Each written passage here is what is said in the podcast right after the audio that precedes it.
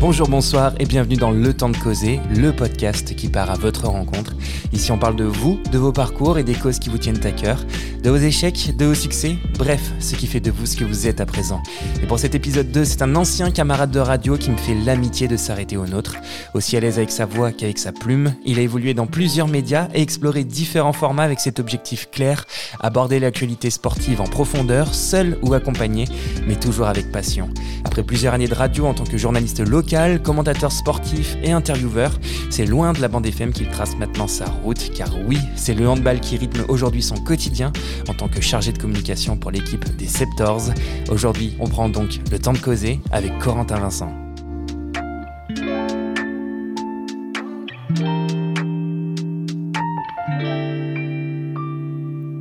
Corentin, bonjour. Quel plaisir de te recevoir dans ce second épisode. Bah, salut Greg.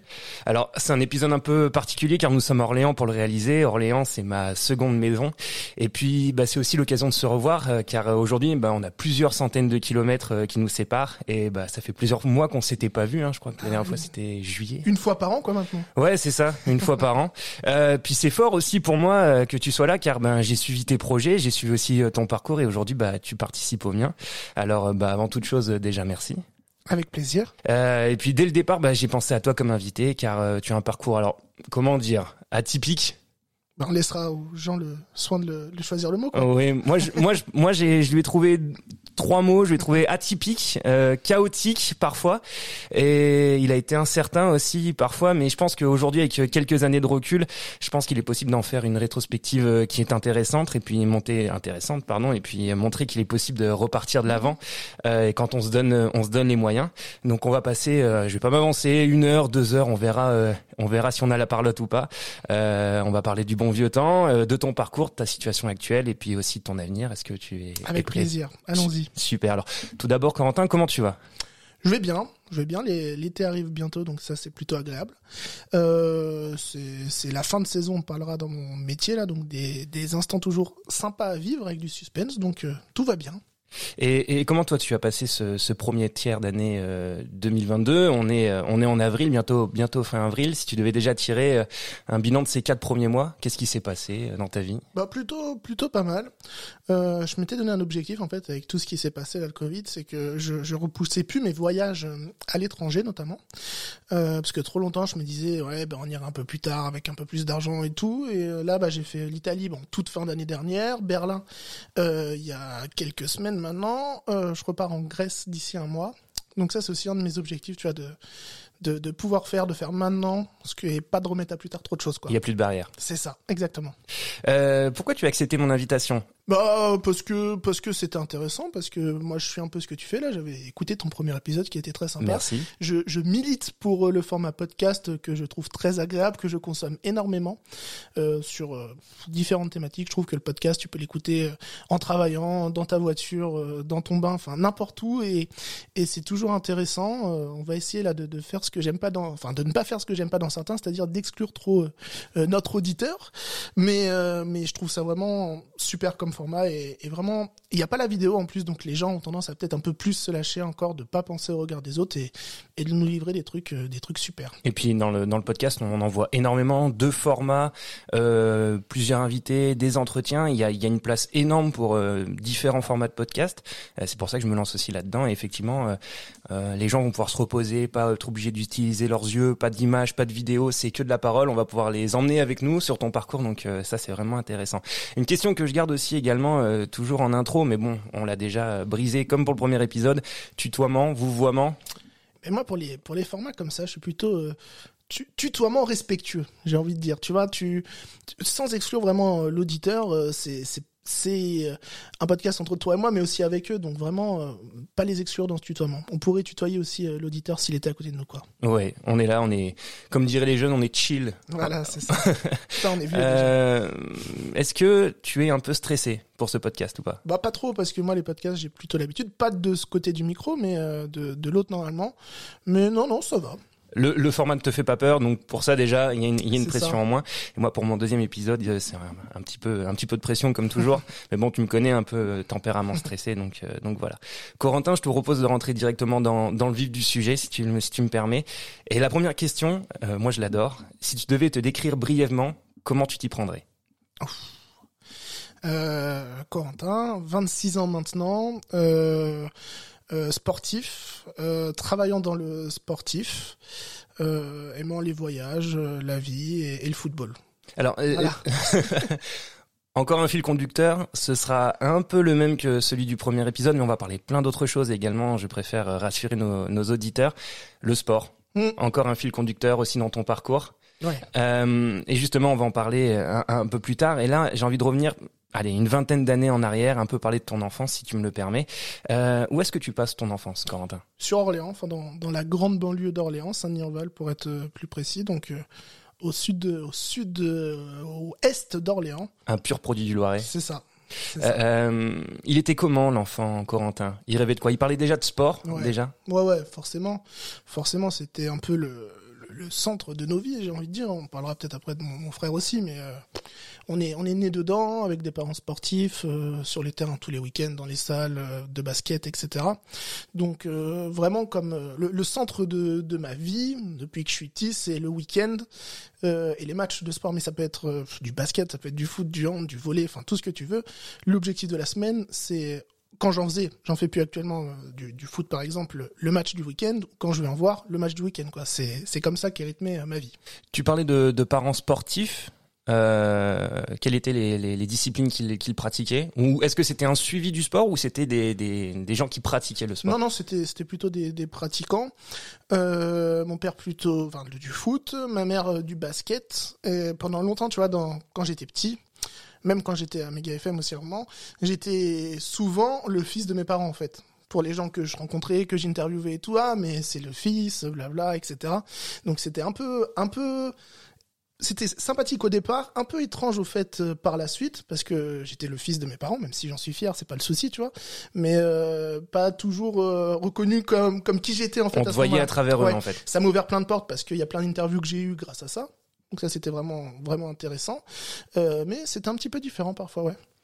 Euh, le sport, donc euh, ton quotidien quand tu étais jeune, est-ce que tu en tu rêvais d'avoir un métier qui gravitait déjà au- au- autour de ce domaine-là Oui. ou pas encore? Si si, ça c'est sûr, ça c'est sûr. Bah après, comme tous les tous les enfants sportifs, moi j'aurais voulu être euh, footballeur professionnel, tu vois.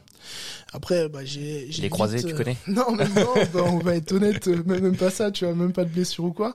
Après, euh, bon, moi j'ai fait du foot longtemps, au départ j'étais joueur, après, tu vois, vers 12-13 ans, il y a eu la possibilité de devenir gardien de but. Et vraiment, tu vois, quand même dans le coin de ma tête, je me disais, ouais, le, sur le sur le jeu, euh, dans le champ, je, je vais pas assez vite, je suis pas assez bon et tout, mais je me disais, dans les buts, peut-être, il y a peut-être un truc à faire quand même. Je dis pas que je voulais jouer en Ligue 1 ou quoi, mais je me disais, il y a peut-être un truc à faire. Euh, j'ai fait des sélections pour rentrer à l'époque euh, en, en sport-études. Bon, j'ai pas été euh, pris au final, mais j'étais pas très loin de ça. Euh, et après, à partir de là, en fait, c'est devenu plutôt plutôt un passe-temps jusqu'à jusqu'à arrêter il y a deux trois ans pour diverses raisons, notamment pour le travail. Ça, pas les croisés, tu connais, mais le travail, tu connais plutôt. Ouais. Et c'était plutôt ouais, j'aurais voulu être être footballeur pro, mais maintenant que je côtoie des sportifs pro en fait, bah j'ai moins ce rêve-là en fait. Tu vois, je sais pas si je me serais vraiment épanoui en fait là-dedans, parce que c'est même si c'est des privilégiés qui gagnent euh, bien leur vie, etc.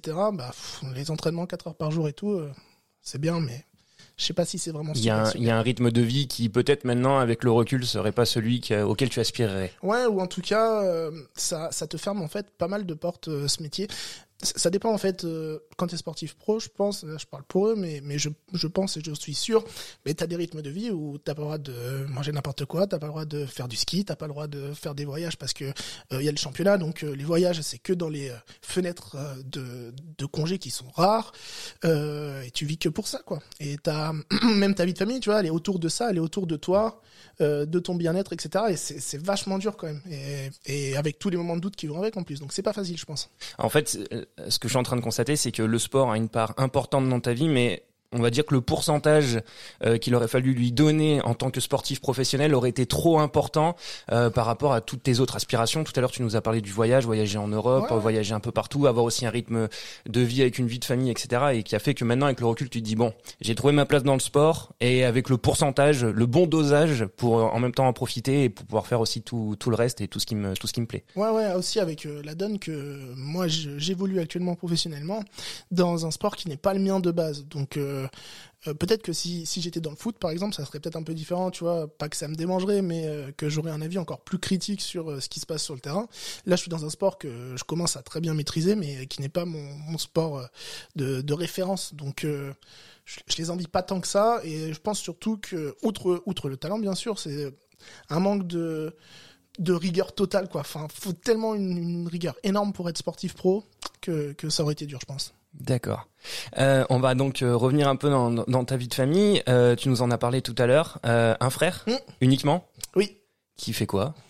Qui qui qui je sais pas comment actuellement il est assistant d'éducation dans dans un collège voilà il est il est jeune encore il a 22 ans donc il se cherche encore un, un petit peu et lui aussi fan de sport? Ouais ouais totalement et puis euh, je sais pas si c'est une chance pour lui, mais il a fait part aussi de partie de tous mes projets. Euh, il a commenté des matchs avec moi en radio sur Mega FM et sur scène. Dans U10, il était un petit peu impliqué aussi euh, par par moment sur certaines émissions. Ça, on en parlera aussi euh, tout à l'heure. Et puis là, actuellement, bah, il vient avec moi sur sur Saran. Il fait des, des missions. Il est bénévole quoi au club. Euh, sur la boutique, euh, sur la com un peu, etc. Donc, euh, donc il, il jamais très loin. Ouais, c'est ça. Jamais très loin de, de tous tes projets. On a parlé un peu de tes parents, de leur, de leur, leur pratique du sport, et, effectivement, tu nous, tu nous en as parlé tout à l'heure. Quelle éducation ils t'ont apporté? Quelles valeurs ils t'ont, ils t'ont inculqué Alors le sport déjà, bon bah ça, c'est acté.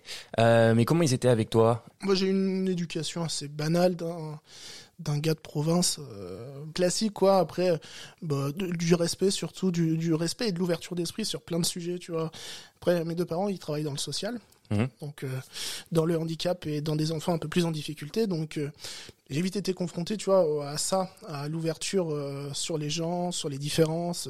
Après, tu vois, aussi au foot, nous on jouait un peu à Fleury, ici dans le coin, à la source, etc. Donc ça, ça c'est une, une chance, je pense, maintenant, avec du recul et euh, tous les, les, combats idéologiques qu'on peut avoir maintenant, moi je les ai pas vraiment eu parce que parce que j'étais baigné dans tout ça, tu vois, dans le social. Et la tout. tolérance. Ouais, la tolérance tout simplement. De vivre ensemble, la tolérance mmh. et souvent des valeurs qui sont qui sont apportées par le par le sport, par le ouais, foot. Alors on a beau décrier mmh. euh, le foot, mais euh, on va dire qu'il y a des niveaux euh, dans des villes, dans des quartiers, c'est vraiment euh, la tolérance qui est qui est prônée et, et vivre ensemble. Ouais, c'est ça. Et puis vraiment bah, une éducation basée sur sur le partage, sur euh, on aide le copain, on, enfin des des valeurs assez sportives finalement, assez so sociales, sociétales. Et euh, je suis plutôt content de l'éducation que j'ai eue. Ouais. Une grande équipe. Ouais, c'est ça. Non seulement sur le terrain, mais mais aussi en dehors. Euh, on parlera un peu de ton ton parcours études sup euh, après, euh, mais à l'école, jusqu'au collège, lycée, quel élève tu étais? J'étais un bon élève euh, qui avait compris comment ça marchait. Mais ça, c'est un peu, ça va être un peu le fil, je pense.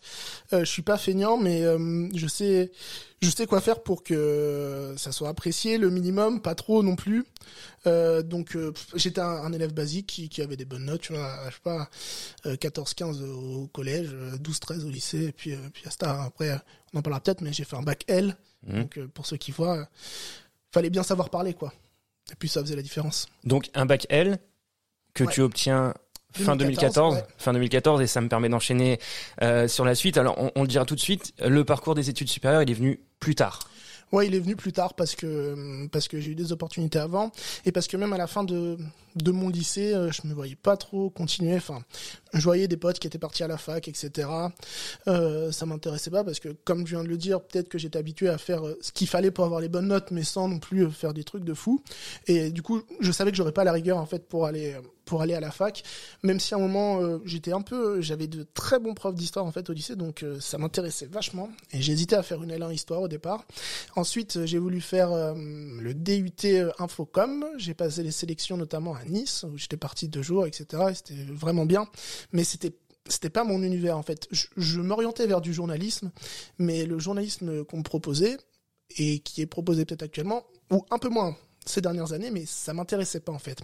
J'étais pas dans, j'étais pas dans le délire en fait de de tout ça. Donc euh, en plus j'ai pas été pris et il s'est avéré que depuis déjà deux ans, euh, j'étais bénévole pour Mega FM et que le patron de l'époque Stéphane Garnier m'avait dit, de toute façon, si tu as ton bac, on te trouvera une place. Tu avances toutes mes questions. Ah, mince, dommage. pas de souci. Donc on l'a dit, 2014, sortie du lycée. Tu viens de le dire, ça faisait déjà deux ans que tu travaillais Ouais. pour une radio locale dans le Loiret qui s'appelle euh, Mega FM, et c'est d'ailleurs là-bas bah, euh, qu'on s'est rencontrés. Euh, Est-ce que tu peux nous dire quelques mots sur cette euh, station? Bah ça, ça a été très formateur, ça a été euh, mes débuts. En fait, euh, l'histoire complète, c'est qu'au départ, j'avais un stage d'observation à faire en seconde. Donc pas un troisième, hein, vraiment en seconde, donc j'avais un an de plus déjà. Et euh, chercher les médias, ça m'intéressait et tout. Mais un, je trouvais que la télé, c'était très loin de moi à l'époque ça m'intéressait. En fait, au, fond, j'aurais aimé être commentateur de, matchs de sport en général et tout, mais la télé, ça me paraissait très loin. Je m'étais dit, la radio, c'est pas mal. Euh, et ironie d'histoire, ça, c'est une histoire de ouf que je raconte à tout le monde, mais euh, qui est vraiment, euh, vraiment intéressante. En fait, je trouve pas de stage en radio à l'époque, et mon père me dit, viens, on va aller voir un match de hand, il y a une équipe qui tourne bien, on va aller voir Saran. Et donc à Saran, je découvre une, je vois des pancartes d'une radio et tout que je connais pas à l'époque. On fait les démarches avec euh, avec ma mère et tout pour retrouver cette radio parce qu'à l'époque bah, j'ai 16 ans. Et, et donc après, euh, je, je, fais mon stage là-bas et tout. Euh, ils voient que que ça match plutôt bien, ils me donnent un peu de responsabilité, je commande quelques matchs, et de fil en aiguille, ils me disent, bah, si t'as ton bac, on pourra te proposer. En plus, là, c'est ma chance sur ce coup-là, c'est que j'arrive en, en pleine période euh, dans le mandat de François Hollande où on veut faire travailler les jeunes. Mmh. Donc, euh, Mega FM étant une radio associative, il n'y avait pas trop trop de moyens, mais euh, on pouvait s'arranger avec des contrats dés par l'État. Et donc, je me retrouve trois ans là-bas. D'accord. On, est dans une en 2013 2014 enfin 2012 2013 2014 dans dans une année où euh, localement c'est les France Bleu Orléans qui diffusent mais qui sont plus trop chauds à Orléans pour le sport. Il y a un créneau à prendre et puis après il y a un enchaînement de choses qui fait que c'est bien. C'est-à-dire que le hand progresse, Fleury les Aubrais devient champion de France chez les filles, joue la Ligue des Champions, Saran commence à, à monter et devient professionnel. Donc il y avait des créneaux à prendre, il s'est trouvé qu'on était là sur euh, sur le moment par des rencontres, hein, des gens qui gravitaient autour de la radio et que ça s'est fait et qu'on a récupéré une bonne place en fait sur euh, sur ça vraiment. Tu l'as dit tout à l'heure, tu t'es dit la télé c'est trop loin pour moi. Euh, mhm. C'est un média qui me parle moins. À l'époque, le média radio, qu'est-ce que ça évoquait pour toi? Bah ça évoquait vraiment quelque chose d'imaginaire. Tu vois moi après, on, on, parlait de mes parents et tout, j'ai été bercé. Beaucoup sont bercés RTL, moi je suis plutôt bercé par RMC et avec euh, les, les, multiplex, etc., les buts à Sochaux, euh, buts à Sedan, ça c'était c'était mon enfance. En plus, vraiment les années 2000, euh, maintenant ça paraît tellement loin, mais Prime Video ça n'existait pas quoi. Pour écouter les bah, matchs, la radio c'était la radio. C'était un média incontournable aussi pour Canal, poursuivre le sport. diffuser un match par semaine et tout, donc fallait vraiment avoir ça. Et bah, j'ai ça en tête au départ, tu vois, que ça me fait rêver. L'autre truc qui me fait rêver à l'époque, c'est c'est tu vois. Ouais, euh, les radios libres. Ouais, les radios libres et surtout surtout Diffoul, tu vois, où, euh, qui qui existe toujours en 2022, tu vois. Ah, une fois, j'étais passé à l'antenne pour pour un jeu et tout, je leur avais dit mais les gars, c'est grâce à vous que que je fais ça quoi. Ça me paraissait fou, Diffoul, Romano, euh, la Marie, tout ça, c'est c'est des des heures et heures d'écoute et de trucs en gros, euh, il y avait le sport, mais après il y avait aussi ce côté radio libre. Moi, on, on peut pas dire n'importe quoi, mais on peut s'éclater entre potes, euh, on peut délirer quoi. Et c'est l'époque où on, en parlait tout à l'heure, on parlait de ce podcast-là qui est, qui est pas filmé, mais c'est encore l'époque où la radio n'est pas filmée. Ben, et non, on sait pas à quoi il ressemble quoi. Et on sait pas à quoi il ressemble. On sait pas à quoi il ressemble. Et il y a un côté imaginaire. Euh, ils ont un talent de tout tout véhiculé par euh, par la voix. Et la radio euh, euh, quand il y a des matchs qui sont commentés encore aujourd'hui par par RMC à la radio il faut arriver à véhiculer l'émotion uniquement par la voix par par l'entrain par l'énergie qu'on qu'on qu'on dépense au micro. Et c'est vrai que ça en a fait rêver plus d'un. Moi je te rejoins sur le alors moi j'étais plus euh, Michael pour le coup en mhm. radio libre. Mais voilà c'est c'est des gens de radio qui qui qui apportaient quelque chose sans l'image. Après l'image est venue et forcément ça apporte quelque chose derrière loin de là de cracher sur l'image. Mais effectivement il y avait un côté artiste euh, derrière le micro. Carrément. Carrément, carrément. Ça, c'était, c'était une grosse plus-value quand même à l'époque. Maintenant, il y a beaucoup de choses qui sont, qui sont filmées, et, etc. Mais ouais, pour finir sur, sur Sky, c'est vraiment euh, des choses. Bon, il y a plus que pratiquement qui le font en France, mais euh, une liberté de ton et tout. Et, et ça, je chantais que tu vois que c'était quelque chose d'accessible. Bon, peut-être pas autant que ça finalement, mais sur le moment, je me disais, ils sont sympas. Il y a peut-être moyen de les approcher. Peut-être que la radio, c'est un bon média, quoi. C'est surtout ça à l'époque. D'accord. Euh, tu n'avais jamais parlé dans le micro avant tes deux années de, de, de stage. Comment t'as bah, appréhendé cette prise du micro et surtout de commenter Donc ça veut dire euh, on n'enregistre pas, on vit l'instant présent, euh, faut véhiculer l'émotion. Comment comment tu as appréhendé euh, cette manière de gérer le micro? Bah déjà j'ai j'ai eu une chance, ça je sais pas si c'était écrit ou pas, mais euh, quand je suis arrivé à Mega FM, ils ont tout de suite vu. Je parle de mon stage là même, que j'avais envie, que j'étais mordu, etc.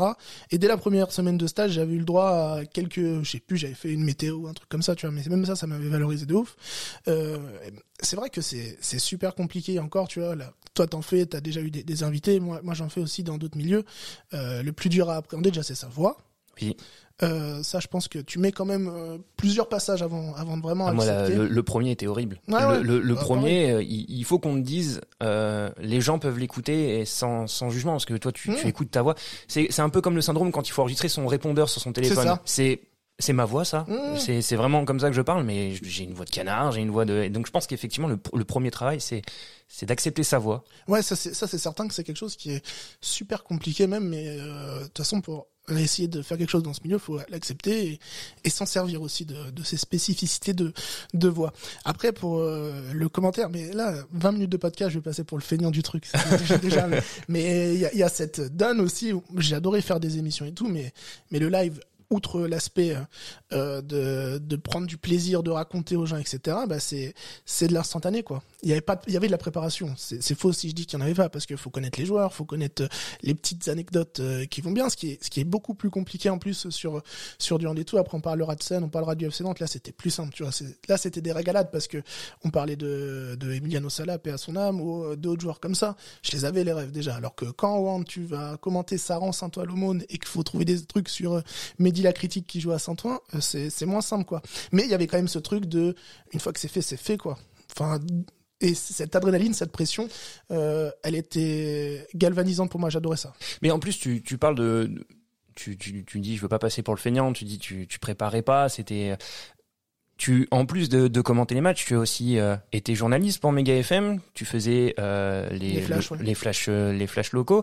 Euh, tu faisais aussi des interviews. Tu avais une émission sportive aussi tous les Mhm. lundis. Il y avait quand même tout un travail de fond. De, t'avais pas pu suivre tous les résultats du week-end non plus, donc fallait quand même un Mhm. minimum se renseigner, avoir des invités, les bouquets. Tu as aussi euh, suivi aussi les législatives dans le Loiret Ouais, avec ouais. euh, Mega FM. Il y avait, il y a quand même eu du travail. Il y a, il y a quand même un taf et sans avoir de diplôme de, de journaliste. Donc c'est quoi qui t'a imposé? C'est quand même une rigueur. Euh, il peut pas y avoir que le talent, même s'il y est. Mais c'est ce que dit Mbappé. Il y a le talent, mais faut le travailler quand même. Ouais, mais ouais.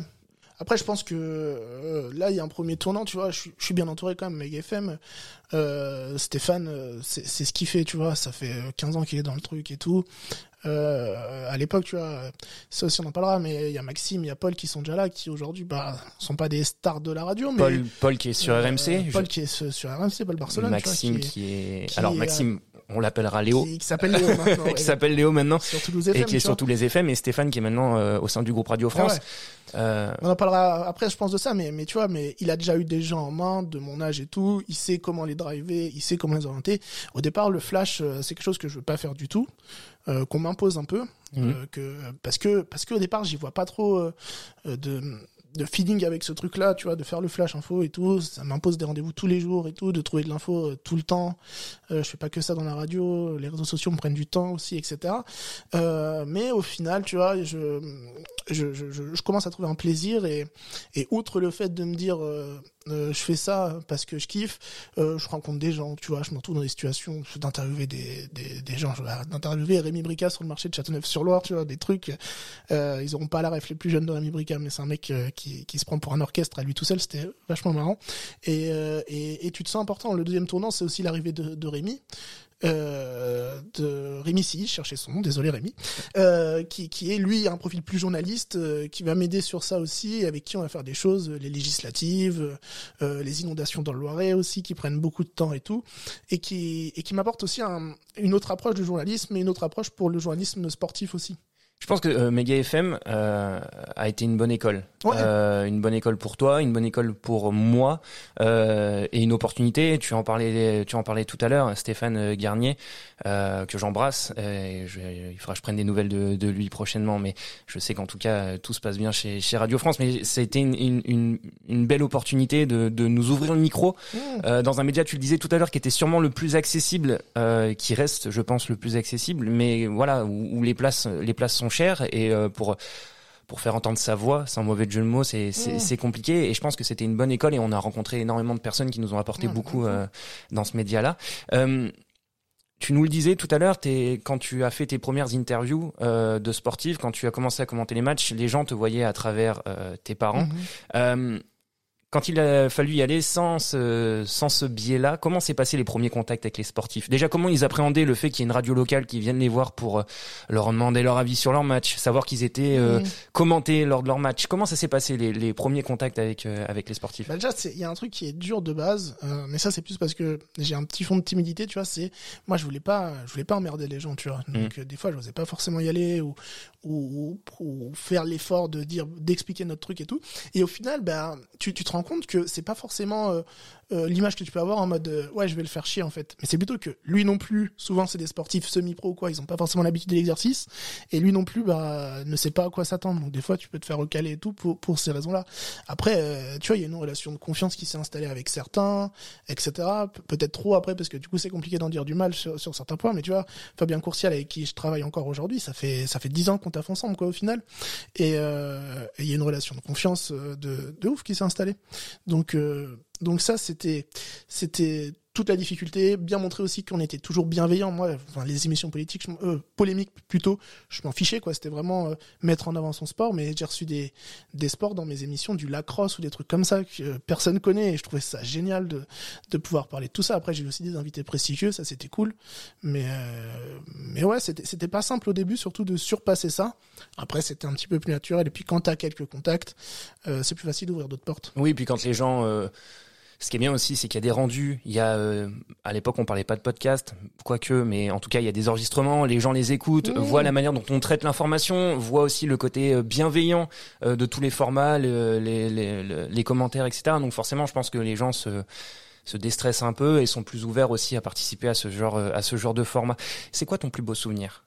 Mais ça, c'est vraiment, en fait, c'est différent, tu vois. On peut parler de, de souvenirs sportifs, ou de, de, de souvenirs autres, parce que je faisais d'autres choses dans la radio, tu vois. Moi, je trouve que l'affaire des, des inondations, pour, pour vous résumer, vraiment, en 2015, dans le Loiret, il y a de grosses inondations fin mai, et on se retrouve, donc Rémi Sillet était avec moi en tant que journaliste à l'époque, et on se trouve à dire, mais là, on est obligé de, de couvrir le truc, enfin, même pas pour, pour le buzz ou quoi, mais il faut aider les gens. Les gens, ils sont en galère, celui sur Loire, dans le Loiret ou quoi, ils sont sous l'eau, euh, Fayologe, Vitry, etc. Euh, et donc là, on fait une réunion un peu, peu d'équipe, et on se retrouve à, à décider avec le directeur d'antenne qu'on fait euh, au départ une journée 9h 22h, le lendemain 7h 22h et pendant trois jours on fait ça et, euh, on a des gens qui nous appellent en mode vous pouvez pas venir m'aider, j'ai besoin d'une benne à ordures ou je sais pas quoi, j'ai de la flotte partout et on met des gens en contact comme ça. C'était ouf quoi. C'était ouf. Après il y a aussi les législatives qui étaient aussi un, très bon exercice parce que ça je le prenais plus comme un défi, tu vois, on parle de moi j'avais un profil très sportif et tout, je me retrouve à interviewer des politiques, analyser des résultats même s'il y avait des experts avec nous, ça c'est sûr. Ça c'était c'était euh, vraiment des, des bons souvenirs, tu vois, où où j'étais pas dans ma zone de confort et j'ai l'impression de l'avoir bien géré, donc j'étais content. Après les trucs sportifs, bah il y a celui qu'on a vécu tous les deux à, mm. distance à Chambéry avec avec Saran et et, ce maintien dans la dernière seconde où tu nous faisais le, le live de l'autre match. C'est ça. Mais euh, ça, tu vois, je te le dis pas parce que c'est trop simple, quoi. Je me dis bon, euh, mais euh, bon allez pour finir, il y a deux trois trucs, les multiplex qu'on faisait aussi, ça c'était cool. Quand nous on était à Saran, mon frère était au foot et tout, qu'on qu'on s'envoyait des vannes, qu'on commentait les matchs, c'était c'était des bons moments. Et un, un passage, alors on, on ne cite pas de marque, mais dans un grand parc. Euh, un, un, parc de, de, villégiature où les gens peuvent peuvent se peuvent venir se détendre et passer des vacances avec un grand parc aquatique autour où on avait fait une déloc là-bas avec la radio. On avait passé aussi euh, euh, une journée ou deux journées complètes là-bas également.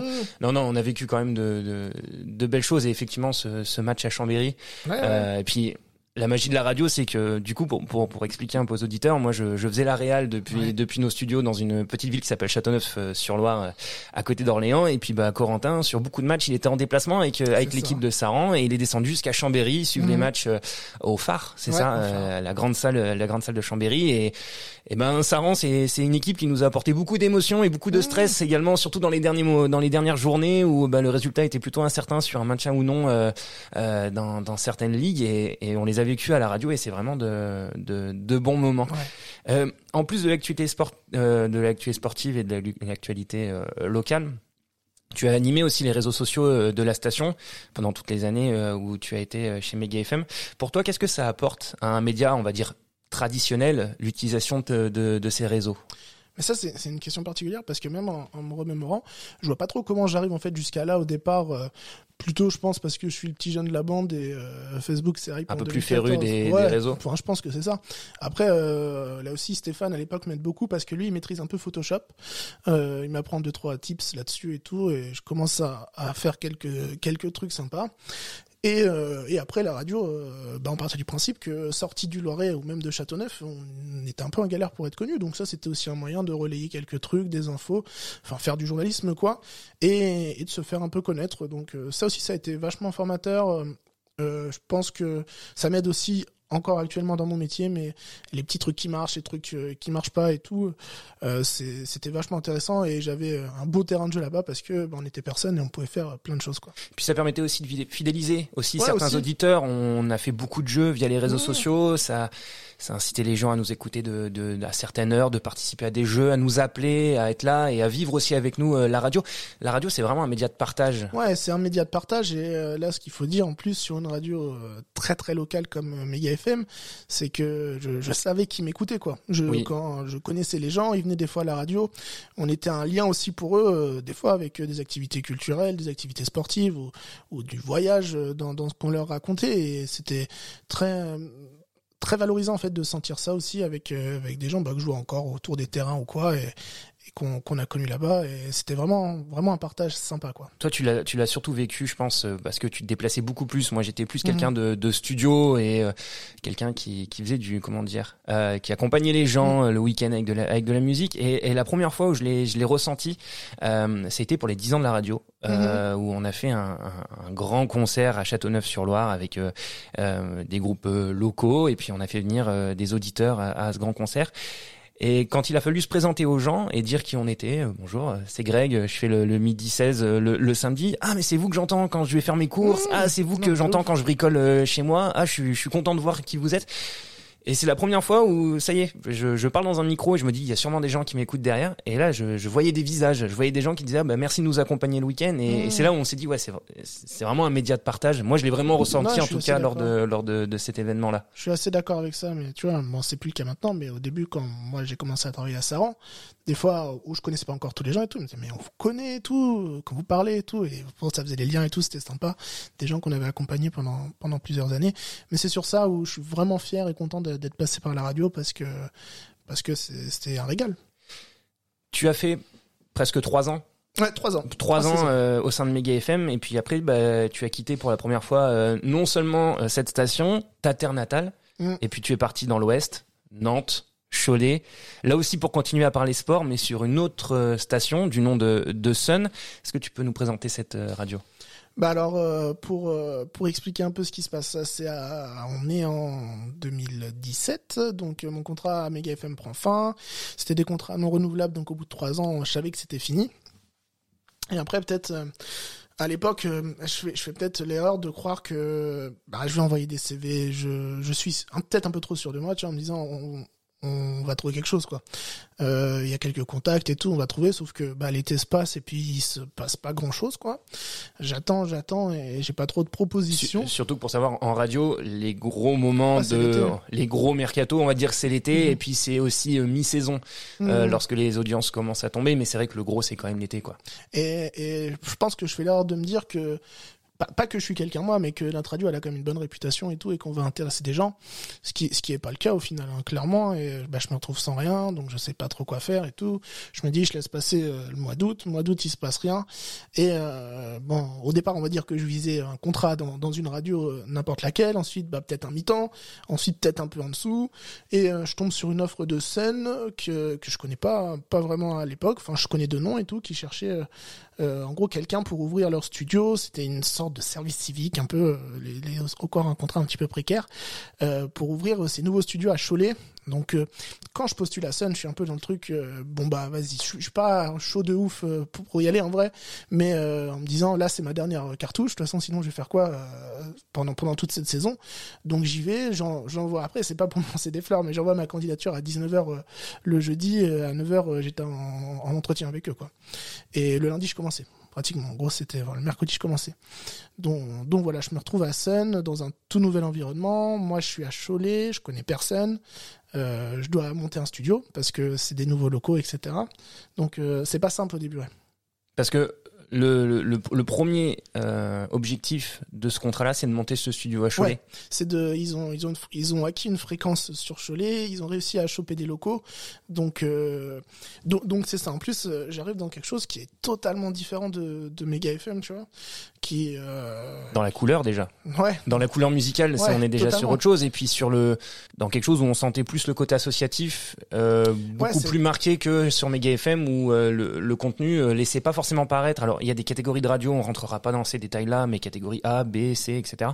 Et, et je pense que Mega FM euh, voilait un peu les choses par son contenu et par rapport à la manière dont elle, euh, dont elle proposait. euh, En, gros- en gros, pour faire du, du simple, il contenu. y a deux, deux catégories qui, qui vous intéressent. C'est les associatives, c'est des associations de base qui peuvent avoir des salariés, et euh, les B qui sont Commerciales. donc qui, qui, qui ont vraiment un but lucratif là-dedans. quoi. Ce qui n'était pas forcément le cas des assos, même si Mega FM fonctionnait plutôt comme, euh, comme, une, B. Comme une. Ouais, non, mais j'arrive dans ça et, euh, et ouais, c'est ça, la première fois que tu sors de chez toi, tu vois, t'as été biberonné d'une façon, t'as dit il fallait faire comme ça, comme ça, c'est comme ça qu'il faut faire.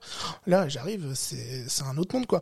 Déjà, avec quelque chose qui change vachement, c'est que chez Mega FM, euh, il y avait trois ou quatre salariés et on va dire qu'on construisait des équipes de bénévoles et des émissions autour des salariés pas des stars de la radio, mais qui, qui portaient les projets en fait. Et j'arrive chez Sun où on me dit, euh, ben non, ici c'est les bénévoles qui viennent, euh, ils ont une idée, un format, euh, une envie, et on les accompagne. Donc déjà, tu vois, ça a changé totalement Ouais. de, de ce que de ce que j'avais j'avais connu. Euh, donc c'était vachement différent. Après, euh, bah après je me retrouve à Cholet, j'étais tout seul vraiment là-bas, je connaissais personne. Euh, quand j'arrive à Cholet, euh, il y a, il y a moi et un bénévole. Donc euh, c'est vraiment euh, tout à construire et tout. Et euh, bah, à l'époque, du coup, j'ai 21 ans. C'était c'était dur. C'était c'était vraiment dur. Et en plus avec Sun qui avait des locaux à Nantes qui étaient en gros en gros Mega FM c'était c'était du, du bas de tableau Ligue 1 euh, sur sur ça. Eux dans leur catégorie c'était le très haut tableau quoi. Et puis ça avait une 20 ans d'existence et tout euh, c'était c'était compliqué quoi. Et eux avaient des beaux locaux ici moi j'avais des mauvais locaux à Cholet donc c'était pas simple. C'était vraiment pas simple. Et puis à côté de, de ce nouveau euh, studio, cette nouvelle antenne à créer à Cholet, tu as quand même conservé la partie sport. Ouais avec des commentaires. Mhm. Ouais, bah, avec des, des approches assez différentes parce qu'en fait, eux avaient été vraiment, vraiment en avance. Tu vois, ça va parler qu'à nous et à- aux passionnés de radio qui vont les- nous écouter, mais le, le DAB+, ou le DAB+, comme vous voulez. Moi, j'ai sorti de Mega FM, on me disait, c'est Satan, faut, faut pas qu'on y aille, ça va nous tuer. Ou là, bah, j'étais chez les, les précurseurs du truc, quoi. Donc, c'était vraiment différent Su- sur ce type de radio aussi, sur le, le fait qu'ils avaient ouvert euh, pas mal de canaux, en fait, sur les applis. C'est-à-dire qu'il y avait Sun la radio, il y avait Sun Sport, il y avait Sun Classic, Sun Metal, etc. avec pas mal de, franchises de radio, j'ai envie de te dire, en tout cas de canaux différents. Et donc moi j'avais la gestion de, de Sun Sport à l'époque. Euh, et euh, ben, encore une fois, c'est ce que je viens de dire avant, mais la différence c'est que là-bas, c'était les bénévoles qui proposaient et ensuite nous on essayait de mettre en place. Donc si le bénévole voulait qu'on essaye de commenter le FC Nantes, ben, on faisait les démarches pour commenter le FC Nantes. Pour euh, le hand c'était pareil, etc. Donc c'était différent. Euh, mais du coup, je me suis retrouvé à commenter des, matchs, à la Beaujoire quoi. Je me souviendrai toujours mon premier match que j'ai commenté là-bas, c'était Nantes Monaco. Euh, je m'étais, dit parce que je savais que c'était pas vraiment vrai parce que c'était une structure différente, mais je me disais bah là t'avances, tu vois, t'es, t'es un petit peu plus haut encore. Donc ça c'était, le point positif. Et puis il y avait un peu plus euh, de visibilité. Ouais, ouais, non, mais clairement. hein, mais euh, quand tu regardes aujourd'hui euh, les gens qui sont passés avant moi, après moi, euh, du côté de euh, t'en as qui sont sur sur Prime maintenant, sur l'équipe, à Canal et tout. Donc, ouais, c'était une opportunité de de- d'a- d'aller encore plus haut, même si j'ai vite, c'est pas que j'ai lâché le truc, mais je me suis vite dit, ouais, va peut-être falloir trouver autre chose à faire. Parce que non seulement il y avait la précarité, la Mm. précarité du contrat, il y avait aussi la distance vis-à-vis euh, d'Orléans. Je pense qu'il y a dû Mm. aussi un peu jouer. Ouais, ouais. Sur, je pense que c'est pas trop la distance. Enfin, tu me contrediras si, si je me trompe, mais c'est plus le fait de se retrouver dans un coin où, bah là, pour le coup, il y a aucune racine, il y a aucun, il y a, il y a, il y a, y a aucune attache à, à- à cette région-là. Et puis, effectivement, je pense que que c'est plus compliqué, effectivement, de de partir d'un projet qui était certes bien ancré sur Nantes, mais à Cholet, bah, en ayant Mm. euh, euh, tout à construire, ça pouvait également aussi euh, être une tâche avec beaucoup d'ampleur et ça pouvait être euh, plus compliqué à faire. Non, ça c'est sûr, mais après vraiment, euh, quand on parle de, de précarité en radio, c'est à ce moment-là vraiment que j'ai senti. Après, tu vois, je sortais d'un contrat de trois ans où je savais qu'il allait durer trois ans, mais pendant deux étés, euh, j'étais au chaud, quoi. Je savais que j'étais là. Après, tu commences à te dire, ouais, mais est-ce que ta vie, ça va être ça tous les ans? Tu vois, tant que t'as pas de, tant que t'es pas la star de la radio et que t'as pas un CDI, ce qui est quand même assez rare euh, en, radio si t'es pas une star. Est-ce que tous les ans t'es prêt à changer d'endroit, Cholet maintenant, quand demain ou je sais pas quoi? Là j'étais un peu un peu lessivé par ça quoi. Et, et j'aurais pu pousser, tu vois. Après moi il y a eu une ouverture de poste en plus sur Cholet euh, pour Sun, mais directement je me suis dit non c'est ça va s'arrêter là. C'est l'instabilité qui a tout Ouais. freiné en fait. Ouais, aussi l'instabilité, euh, le manque de postes aussi, parce que c'est des médias, des médias compliqués. Après, j'ai pensé peut-être à faire une école de radio, mais j'étais pas non plus prêt à, à m'endetter pour avoir un diplôme, euh, sachant que tout le monde me disait ce que t'as appris toi sur le terrain, tu vas l'apprendre là, tu vois. Donc le studec et tout, euh, même si j'y avais pris des renseignements, moi j'ai jamais passé le pas. À côté euh, de cette aventure radiophonique, Corentin, en parallèle de ton job de journaliste sportif, tu as également participé à l'aventure, alors je sais pas si je le prononce bien, Ultimo Diez, C'est ça. ouais, un média 100% euh, football. Mm. Euh, avant de parler de ton rôle chez Ultimo, j'aimerais qu'on s'arrête d'abord sur ton rapport au foot. T'en as parlé tout à l'heure, euh, c'est un sport qui est euh, dans tes veines, euh, dans ta génétique. C'est ton père qui t'a apporté cette passion du foot? Ouais, plutôt, plutôt de base, mais enfin, oui, oui, les, premières graines, quoi. Mais après, euh, on, le développe tout seul, tu vois. Et, euh, mais euh, tu vois, avec le recul, je sais pas trop si j'avais connu le hand, peut-être au même âge, peut-être que je me serais tourné vers autre chose. Mais, mais au final, non, ça a été le foot et c'est une passion débordante, tu vois. Je, c'est là-dessus que je suis au quotidien, tout le temps, tout sur tout. donc, c'est vraiment un truc qui m'anime, quoi même si c'est peut-être un peu moins le cas maintenant que je découvre d'autres sports, mais euh, c'est en moi, ça c'est sûr. C'est encore celui qui t'apporte le plus d'émotions à l'heure actuelle? Ça dépend, en fait, ça dépend d'où tu te places, parce que il y en a un qui est mon métier aussi, donc ça c'est des émotions complètement différentes, mais euh, en- je sais pas, je dis on en parlera après, mais c'est vrai, je pense dans la suite de l'interview, mais tu vois, euh, en tant que journaliste euh, euh, sportif, je vivais des événements sportifs euh, que je retranscrivais aux gens, mais où euh, j'avais pas de part, tu vois, où Oui. intérieurement, bah, je, retranscrivais, c'est tout. Là aujourd'hui, je suis dans un milieu où euh, même si je marque pas les buts, euh, j'arrête pas les tirs. euh, Tu es partie prenante ouais. en fait. Et t'as quand même cette impression là, tu vois, d'avoir participé au truc. Tu vois, quand genre Saran avait été champion de France quand on était avec avec Mega FM et tout, on avait retranscrit le truc, j'étais trop content et tout, mais j'étais pour rien. Mais je sais pas si je suis pour quelque chose au- aujourd'hui. On, on va dire que Oui, mais tu es acteur. Voilà. On ça. en parlera un peu plus tard tout à l'heure de, de ton parcours maintenant euh, au club de, de Saran et on parlera de son nouveau nom également. Euh, mais tu es, tu étais euh, un spectateur Ouais. qui commentait, qui faisait vibrer les gens et qui partageait aux autres ce qu'ils voyaient sur le, le terrain avec avec talent en tout cas. Et, et aujourd'hui, tu es quand même acteur. C'est Ah, effectivement ouais. pas toi qui marque les buts, mais bah, l'organisation du club, la manière dont sont gérées certaines choses au sein du club, c'est quand même toi et ça apporte une dynamique au club. Et si les résultats sont là, bah forcément tu en es tu en es content. Et si les résultats sont un peu moins là, forcément tu, tu en pâtis aussi. de fou. Après, tu vois, on était champion de France, euh, je me sens champion de France comme, comme les joueurs, quoi. Pas, pas au même titre, mais euh, j'ai l'impression d'avoir participé à quelque chose là-dedans, quoi. Donc deux émotions différentes. Ouais, une en tant que fan de foot, Exactement. et on parlera de tes clubs à- à- Ouais. après. Et puis maintenant une en tant que acteur, bien que acteur euh, pas sur le terrain, Mm. mais sur tout ce qui se passe euh, autour. C'est deux émotions différentes pour toi? Ouais, totalement, totalement. D'accord. Et si tu devais te passer d'une? Bah, ça dépend, il y a une qui me fait manger quand même. Ça, ça serait chaud. Mais euh, non, ça serait dur. hein. En vrai, euh, après, tu vois, c'est même plus du sport. Là, on parlait tout à l'heure de, de l'OLB dans, le coin, le basket aussi, tu vois, j'y suis quand même très régulièrement. Je te dis, ma, ma semaine encore, euh, euh, ben, j'ai la chance euh, de, partager ma vie avec quelqu'un qui a été formé par son frère un peu pareil que, moi, tu vois. Donc, elle connaît le foot, elle connaît le basket, on va dans les salles et tout, donc elle me suit. Et ça, c'est vraiment un, gros, gros plus. Mais ma semaine, elle est encore orientée sur qu'est-ce qu'on va faire samedi après-midi ou samedi soir, quoi. Tu vois, donc ce serait compliqué de s'en passer quand même. Tu voyages, on en parlait tout à l'heure, à l'étranger pour voir des matchs, pour voir des stades. En tout cas, tu couples parfois ça, certains certains voyages pour dire tiens, Ouais. je vais à Berlin, je vais aller me faire un petit match du, du Hertha Berlin également, Mm. voir un, un ancien Lyonnais. Ouais, plusieurs, mais en avait plusieurs sur le terrain. Ouais, mais ça, c'est, mais, mais tu vois, ça revient à ma vie, elle est tournée autour du week-end et de l'animation sportive du week-end, quoi. Mais euh, oui, quand, quand je fais des voyages, tu vois, là, je suis allé à, à Rome euh, en novembre, je suis allé voir euh, Lazio Juve, euh, l'Olympico. Mais c'est, pas tant, en vrai, ça, c'est une passion qui est pas tant pour voir euh, le match. le match est cool, mais c'est tout ce qu'il y a autour, tu vois. T'es dans, dans le tram, dans le métro avec les supporters, tu vas vers le stade, on va tous au même endroit et tout ça, tu vois. C'est un truc, euh, c'est un truc inestimable. Et le deuxième truc, tu vois, même là, si l'Olympico c'est un stade que j'avais déjà fait, c'est de monter les marches et d'arriver au stade, tu vois, et de dire putain ouais, c'est cool ici, tu vois. Et puis tu le notes sur ton truc et tu l'as fait. Et le prochain stade sera sera une autre une autre aventure. Mais après tu vois c'est même pas forcément des stades famous de ouf hein. j'ai fait des stades de série B de de championship en Angleterre et tout avec la même passion quoi. Oui parce qu'ils ont une histoire. Ouais c'est ça. Enfin en tout cas pour des passionnés comme toi du, du foot parce que pour d'autres personnes je pense que le Camp Nou tout ça je pense que dans l'imaginaire de beaucoup de personnes on sent qu'il y a, il y a une empreinte il y a une symbolique.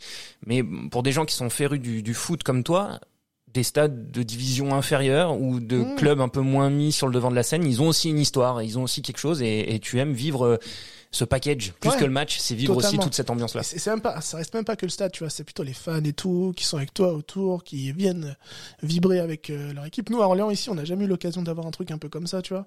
Donc je le vis un peu par procuration quand je vais dans des stades mais c'est trop kiffant quoi. Mais limite, tu vois si si quand j'allais dans un nouveau stade, il y avait pas le match mais qu'il y avait euh, deux fois plus de ce qui se passe autour, mais je kiffe trop ça, tu vois. C'est trop c'est c'est trop beau de voir tous les gens qui vont dans au même endroit pour pour, tu vois, le Hertha Berlin, et, quand j'y suis allé, ils n'avaient pas gagné un match depuis 12 matchs. Les gens, ils étaient là, quoi.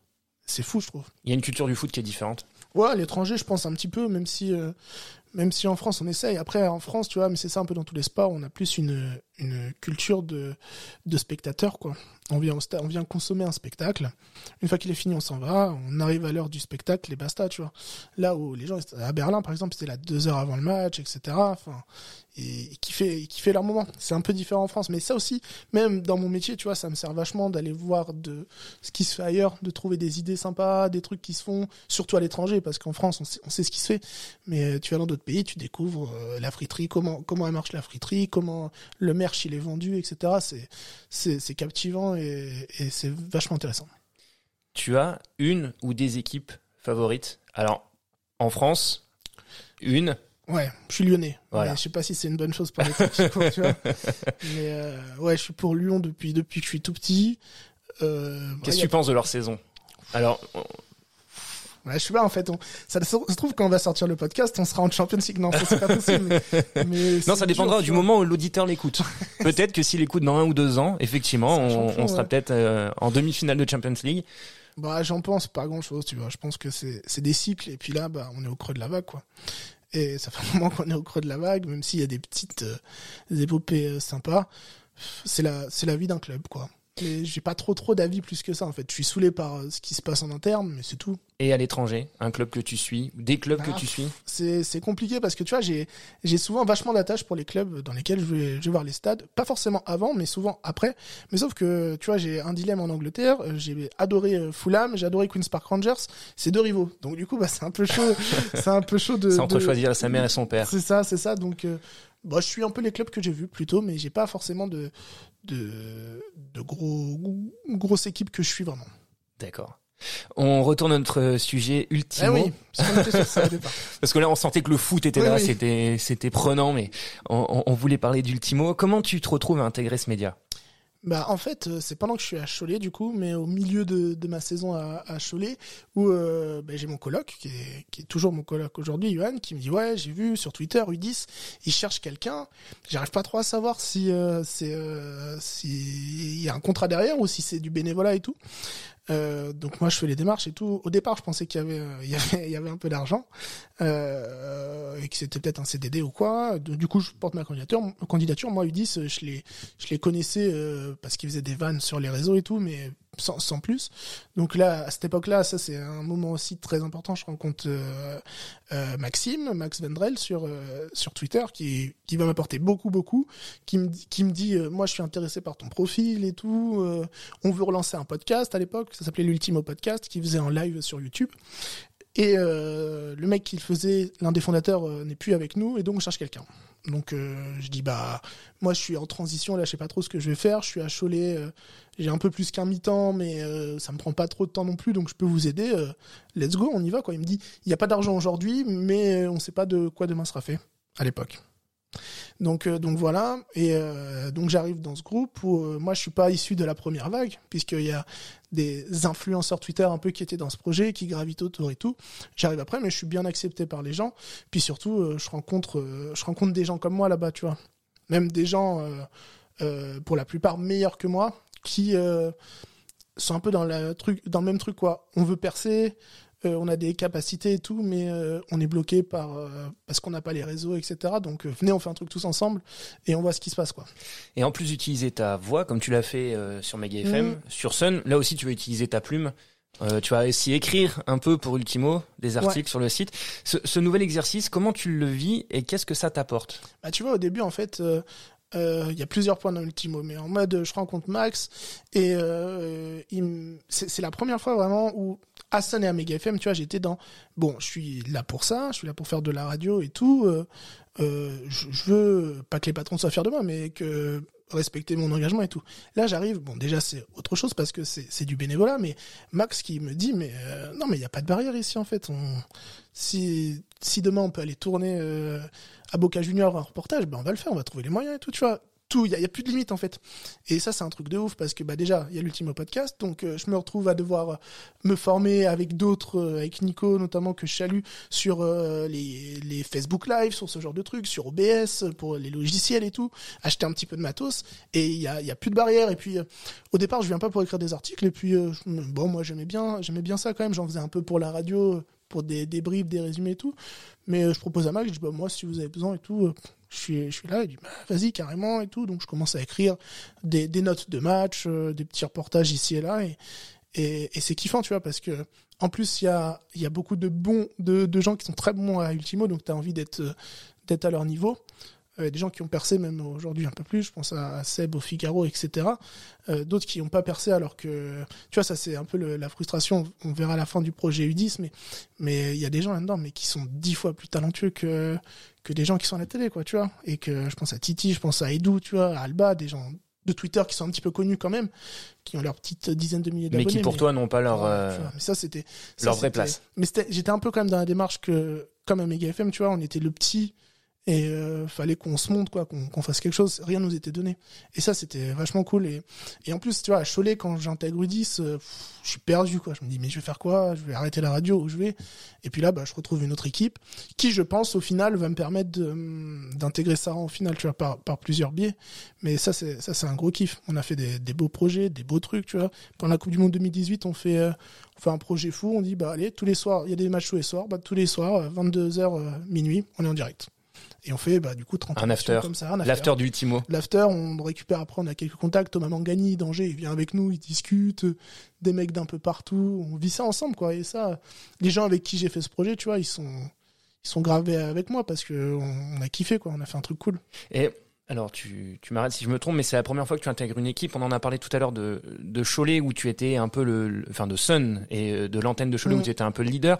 Sur Mega FM, la partie sport, bah, tu, tu, mm. tu l'as chapeauté. C'était la première fois que tu, que tu intègres une équipe en n'étant pas tout le temps leader sur Ultimo.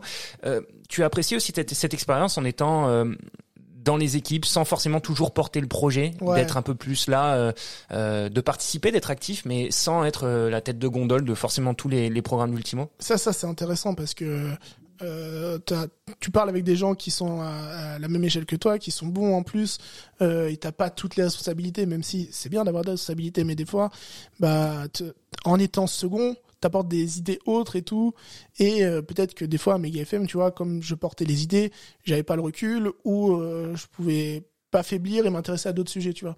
Là, euh, après, c'est peut-être le, souci. Max, l'idée beaucoup plus ça, et ça l'a peut-être causé à sa perte du projet aussi, mais mais au moins euh, moi, j'arrivais en second et j'avais des en second ou dans les équipes en tout cas et, et c'est agréable. Il y avait plus de contradictions du coup sur un projet qui pouvait être apporté. Là où tu en avais peut-être moins et peut-être plus de pression sur les autres euh, médias parce que bah t'étais la tête de gondole et celui qui devait porter le projet et, et, et argumenter sur le fait que ça allait marcher ou qu'en tout cas ça devait fonctionner de, de telle ou telle manière. Ouais, c'est clair, c'est clair. Et puis en plus, comme j'étais souvent dans des petites équipes, euh, il y avait ni les moyens ni les capacités d'avoir aussi plusieurs contradicteurs, tu vois. Donc on avançait un peu comme on pouvait et, et on n'allait pas dans le fond quoi. Alors que là, à U10, on pouvait faire des, trucs de fond avec des gens qui avaient des capacités sur euh, sur euh, ou tous les championnats quand on parle de foot, ou euh, tous les médias, ou voilà sur Photoshop, sur Illustrator, sur ce que tu veux. Il y avait il y avait des connaissances et ça m'a fait vite vite évoluer quoi dans plein de trucs. Et je me rends compte vraiment à ce moment-là que mais comme tu sais Orelsan il dit euh, si, si tu veux faire euh, du cinéma, faut juste un truc qui filme. Bah, c'est pareil, tu vois. Et ensuite, ça m'a amené dans plein d'autres projets. Et il y a, y a pas de barrière euh, tant que t'es débrouillard, quoi. Dans tout. Bah, on le voit aujourd'hui, tu vois. On peut créer des trucs si t'es débrouillard. Ultimo, c'est un média qui, qui a monté pendant plusieurs années. C'est ça, c'est ça, pendant, pendant 4-5 ans. Après, c'était un, vraiment, un média vraiment très, très associatif. C'était, en gros, des mecs qui s'étaient rencontrés sur des forums, qui avaient monté un truc, mais sans structure ou quoi. Euh, et, au final, ça, s'est arrêté parce que euh, les gens n'y trouvaient plus son compte. Tu vois, les petits jeunes d'hier étaient devenus les, les papas de, maintenant. Et, et, je pense que pour que Ultimo Diez de, devienne un gros média, fallait que quelqu'un euh, se, se, sacrifie entre guillemets ou prenne le risque d'être embauché par la structure qui n'existait pas et d'essayer d'aller chercher de l'argent. Mais quand tu vois maintenant tu peux avoir des, regrets. Moi, j'en ai pas tant que ça parce que parce que on était tous loin. Tu vois, il y avait Max qui était à Reims, Alba qui était à Marseille, Edou à Perpignan. On était très loin. On n'aurait pas pu faire euh, comme les autres.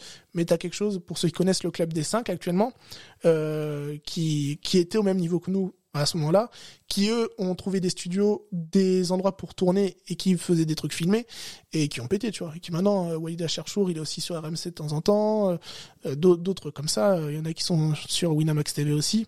Donc on a on a loupé le coche à un moment, mais je pense pas qu'on était en capacité de rivaliser parce qu'il y avait trop de contraintes. C'est tout.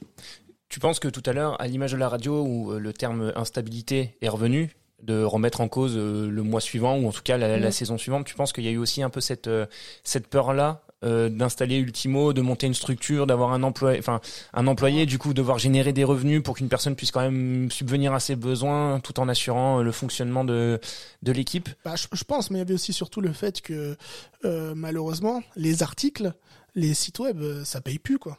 Donc ça, après on avait la partie podcast, nous et tout, qui, qui marchait un petit peu, mais le, le, fond du, du truc, c'était vraiment les articles, et c'était trop instable, euh, ouais, pour, pour être sûr d'avoir des, des ressources financières.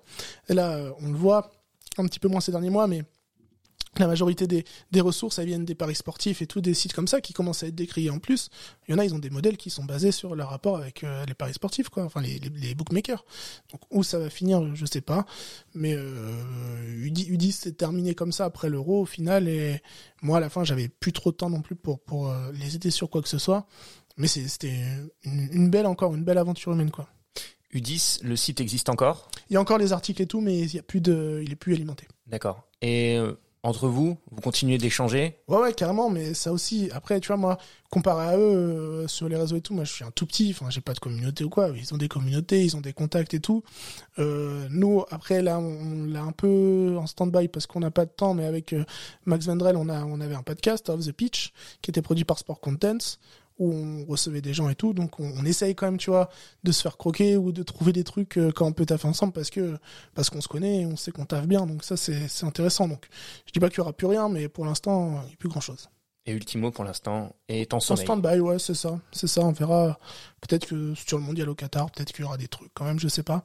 Mais euh, fallait aussi, tu vois, pour ceux. Moi, moi, j'étais dans les équipes du projet, j'étais pas à la tête, mais ceux qui étaient à la tête, euh, c'était devenu des, des, des enfers. Et c'était pas payé pour faire ça en plus. Hein. C'était sur leur temps, corriger des articles, les mettre en ligne, faire la promo de ceci, essayer de trouver des partenaires. Mais ils faisaient ça sur leur temps perso, les mecs. Et c'était trop, c'était trop. Corentin, après euh, cette aventure radiophonique, en parallèle l'aventure Ultimo, tu vas reprendre tes études. Euh, c'est en 2019. Euh, été 2018. Enfin ouais, c'est 2018-2019. Septembre 2018. Du ouais, c'est ça. Euh, pourquoi ce retour sur les bancs de l'école? Qu'est-ce qui fait que là, le dans ton cerveau, il y a un déclic et euh, tu te dis ça y est, c'est le moment, je reprends les études sup?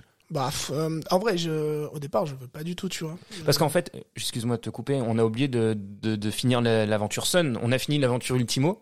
Euh, beaucoup d'investissements sans de retomber et du coup c'était compliqué de faire mmh. survivre le média. Pour euh, la fin de l'aventure chez Sun, comment ça se passe? Sun, ça se termine, euh, je finis mon contrat et puis euh, ça, ça se termine là. Moi, j'y mets pas forcément de, de bonne volonté supplémentaire pour continuer à les aider ou quoi. Il euh, y avait pas eu le truc, il y avait pas eu le truc, tu vois. on avait fait vivre le truc. Enfin, on était, on était parti d'un d'un endroit où, euh, en gros, mon studio c'était une pièce, j'avais une console radio au point où euh, on avait un studio radio, tu vois, qui était filmé, etc. Donc ça c'était euh, de, de, le contrat était rempli. Oui, le, le contrat, était rempli. Exactement, mais je savais qu'il cherchait peut-être quelqu'un après. On me l'avait pas proposé explicitement non plus, mais euh, j'aurais pas dit oui, tu vois. Après, euh, ça a été formateur pour moi aussi. Là-bas, j'ai, je me suis trouvé un club de foot qui m'a très très bien accueilli, tu vois. Heureusement que j'ai eu ça à un moment parce que sinon je voyais personne parce que bah, quand t'es pas du coin, que t'es plus à l'école et tout, bah c'est vrai que tu rencontres pas de gens. C'est vrai fait. que l'école, en fait, c'est un, on en, on en parlait, euh, j'en parlais euh, pas plus tard qu'hi- qu'hier avec euh, avec un collègue. Euh, en fait, l'école, ça, ça a créé notre Ah ouais. n- notre réseau social euh, réel, gens on va qui se dire. marient ensemble, C'est ça. ça. tu vois. Enfin, c'est comme ça. Et moi, du coup, j'avais pas tout ça, donc c'était super dur. Après, il y a Gaëtan, etc. Euh, au Puy-Saint-Bonnet, ils m'ont accueilli euh, comme des princes et c'était trop bien. Du coup, j'avais vraiment une interaction. Eux, limite, voulaient que je reste et je parlais déjà de com, donc ils me disaient, mais attends, tu vas faire les réseaux sociaux du club, on va te trouver un peu de thunes et tout. Mais euh, c'était, c'était compliqué, mais c'était trop, trop bien. Ça, c'était vraiment un truc que, que je regrette. Et du coup, j'ai arrêté le foot après parce que j'ai pas retrouvé l'ambiance que j'avais trouvé là-bas, tu vois. Mais, mais voilà, bah, après, après scène, je me dis, bah, va falloir trouver quelque chose, quoi. Et euh, c'est pas que j'étais dégoûté de la radio, mais ça faisait quatre ans que j'en faisais mon activité professionnelle et j'avais fait le tour, quoi, aussi. Je voulais voir autre chose. Euh, et, ce qui m'attirait quand même, c'était, euh, tu vois, je voyais les, réseaux sociaux 2018, c'est quand même en pleine, pleine expansion. Enfin, euh, tous les clubs euh, taffent là-dessus. Je savais déjà que à Orléans, il y avait un BTS com en plus. Je me suis dit, bon, allez, t'as deux ans. Je sais pas si je vais apprendre grand chose et tout, mais au moins t'auras un diplôme sup. Et voilà, donc du coup, au départ, je contacte plein, plein de clubs. Tu vois, je me dis, j'étais à Cholet, je rencontre les gens de Cholet, je rencontre les gens de, du CSP Limoges. Euh, à l'époque et je me dis bon bah je vais quand même envoyer une candidature à Saran tu vois. J'ai gardé des attaches là-bas fiches avec qui je commentais les matchs euh, Duhart Bruno etc donc euh, je vais leur dire bah je, eux savaient que j'étais parti euh, et où j'étais puisque comme Nantes était encore avec Saran en championnat j'étais venu commenter le match de Nantes et je les avais vus là-bas et tout. Donc au départ eux eux en plus à l'époque ils ont personne sur le service com parce que c'est leur euh, ils, ils redescendent là de, de première division. Donc euh, je viens avec un projet je leur dis voilà moi je veux faire ça ça ça ça au départ, je t'avoue, j'étais un peu hypé par le CSP parce que bah ça me faisait rêver quoi. Je me disais putain, si j'arrive à rentrer là-dedans, tu vois, toutes les portes que que je voyais fermées en radio chez les gros, je les voyais potentiellement ouvertes chez certains clubs que j'assimile pareil, tu vois. Donc je me suis dit pourquoi pas. Puis au final, euh, j'ai matché avec Saran. Ça l'a fait. C'était pas loin de l'école, pas loin de chez moi, pas loin de tout. Et, et let's go quoi. Je suis parti en BTS com donc euh, à Saran. Un BTS comme que tu as fait donc en alternance chez Saran. Au Saran Loire Handball, ouais. Donc la première année en, chez l'association Saran Loire Handball. Chez la deuxième année euh, dans la structure professionnelle qui venait de se monter, Pro Handball 45. Est-ce que pour toi le retour, euh, le retour aller sur le banc de l'école, retour en cours, ça a été compliqué? Après, euh, après euh, quatre ans, Ouais, quatre dur. ans loin, loin de l'école, qu'est-ce qui a été le plus dur pour toi? Bah déjà c'est dur pour ton ego parce que même même si j'avais pas d'autres diplômes, tu vois, tu te retrouves là. Enfin, t'as l'impression d'avoir euh, parle comme un vieux, mais j'avais vadrouillé quoi. Tu vois, à l'époque. euh, Ouais, puis il y avait une différence d'âge ouais, du coup aussi. ça, ça c'est le Alors, deuxième truc, tu On vois. parle comme si on était des vieux, c'est ce que tu Ouais. disais, mais il y a quand même une différence d'âge avec quelqu'un qui rentre en BTS après un, un bac, Un bac. et toi qui avais eu ton bac quatre ans avant et qui se retrouve euh, Bah, je me à côté retrouve, d'eux euh, il en fait pas un. BTS com, mais je me retrouve dans l'école avec mon frère, tu vois, qui prépare un BTS aussi, qui est à 4 ans de moins que moi, donc c'est des gens de 4 ans de moins que moi. Bon, il y a quelques profils qui, qui sont un peu comme moi, tu vois, qui, qui se retrouvent là un peu comme ça et tout, donc, euh, donc ça va, mais au début c'est, c'est dur, et surtout, euh, le truc euh, du terrain euh, que j'ai appris euh, pendant toutes ces années, tu vois, je me dis, mais en fait, j'apprends rien ici, tu vois, enfin, je me, pff, je, je m'en- je m'ennuyais un peu en cours, quoi. Donc c'était pas facile. Et est-ce que l'alternance, du coup, ça a été au moins Ouais. un, un moyen d'échapper au, au banc de d'école et justement de pouvoir passer du temps dans l'action? Mais totalement. Totalement. En vrai, tu vois, normalement, c'est 50-50 euh, école, école et, et alternance, enfin, et entreprise. Moi, je faisais, pff, je faisais 75-25, mais, euh, genre, à demander à mon maître d'apprentissage toutes les semaines, vas-y, fais-moi un mot, je viens avec toi, on fait des trucs, tu vois, mais, parce que je m'éclatais en entreprise. Et puis, euh, comme, euh, comme j'avais des bonnes notes et tout, lui, il s'en fichait parce que, bah, il savait que j'allais l'avoir, le BTS, dans, dans tous les cas, donc, euh, mais même pendant les cours, tu vois, je fait pour ça. Et puis, ça me, ça m'obsédait, tu vois, d'une manière, parce que j'avais on m'avait donné les clés du camion, il y avait rien avant et tout. Euh, tu vois, moi, je suivais les clubs, enfin, les clubs anglais, ou le PSG, ou Marseille, ou Lyon sur, euh, sur les réseaux, et tu vois, et là, on me disait, ben, tu peux faire ce que tu veux, tu vois. Il y a rien, donc, euh, vas-y. prends, j'avais pas de matos, mais j'avais un téléphone, j'avais une console radio, des trucs, et comme il y avait rien avant, tout de suite on m'a dit mais c'est génial, tu vois. Alors que sincèrement, tu vois là, je revois des trucs que j'ai fait en 2018, je me dis ouais putain, on n'avait même pas de stabilisateur, l'image elle tremble, qu'est-ce qu'on fait quoi Mais il y avait rien. Donc dans tous les clubs, hein, je te parle dans une époque où ça commence. Donc euh, donc l'univers des possibles est, ouvert quoi. Donc là, j'enfonce peut-être une, une, grande porte ouverte, mais euh, là, avec le recul, quelques années après ce BTS-là, tu le referais sans hésiter? Je, je sais, oui, oui pour l'alternance. Tu vois, mais ah, elle encore... est pas si ouverte que ça non, la porte. Non, non, non, parce que bah, en plus, tu vois, moi l'alternance, au final, euh, j'ai, je serai pour toujours euh, les diplômés du Covid, parce qu'au final, j'ai fait un an et demi et après j'ai été confiné et on m'a donné le diplôme, donc euh, donc cool. Mais moi, ce que je favoriserais à n'importe qui qui vient me voir, qui me dit je veux faire des études sup, c'est l'alternance parce que c'est ça, a une tu vois quand tu es au collège ou même au lycée les assistants d'éducation les conseillers d'éducation ils te disent euh, d'orientation ils te disent euh, ouais c'est c'est les mécaniciens et les boulangers qui font ça, euh, toi va en général et tout, mais c'est faux, mais l'alternance, tu, tu vois, à Orléans, il y a l'Aftec qui fait en alternance et il y a Voltaire qui fait en, en initial, mais ceux qui sont à l'Aftec, ils ont 10 ans d'avance sur les autres, parce que quand tu es en initial, tu sais pas ce qui se passe dans une entreprise. Et puis voilà, c'est ça, et eh ben je te rejoins parfaitement sur ça, moi j'ai fait aussi du coup une partie de mes études euh, à Orléans, j'étais à, la fac et j'ai fait l'IE d'Orléans. Et euh, j'étais un des derniers masters euh, qui n'était pas en alternance. Mhm. Euh, et euh, ma copine de l'époque, elle faisait un master qui était en alternance et elle a fait même son, son DUT, sa licence et son mhm. master en alternance.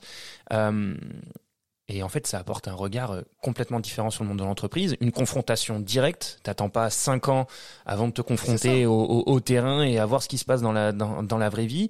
Ça te responsabilise directement. Euh, tu, tu te responsabilises au niveau de tes cours, tu sais ce que tu dois en tirer aussi de tes mmh, cours. Beaucoup de théorie c'est bien, mais quand tu l'appliques jamais, c'est compliqué.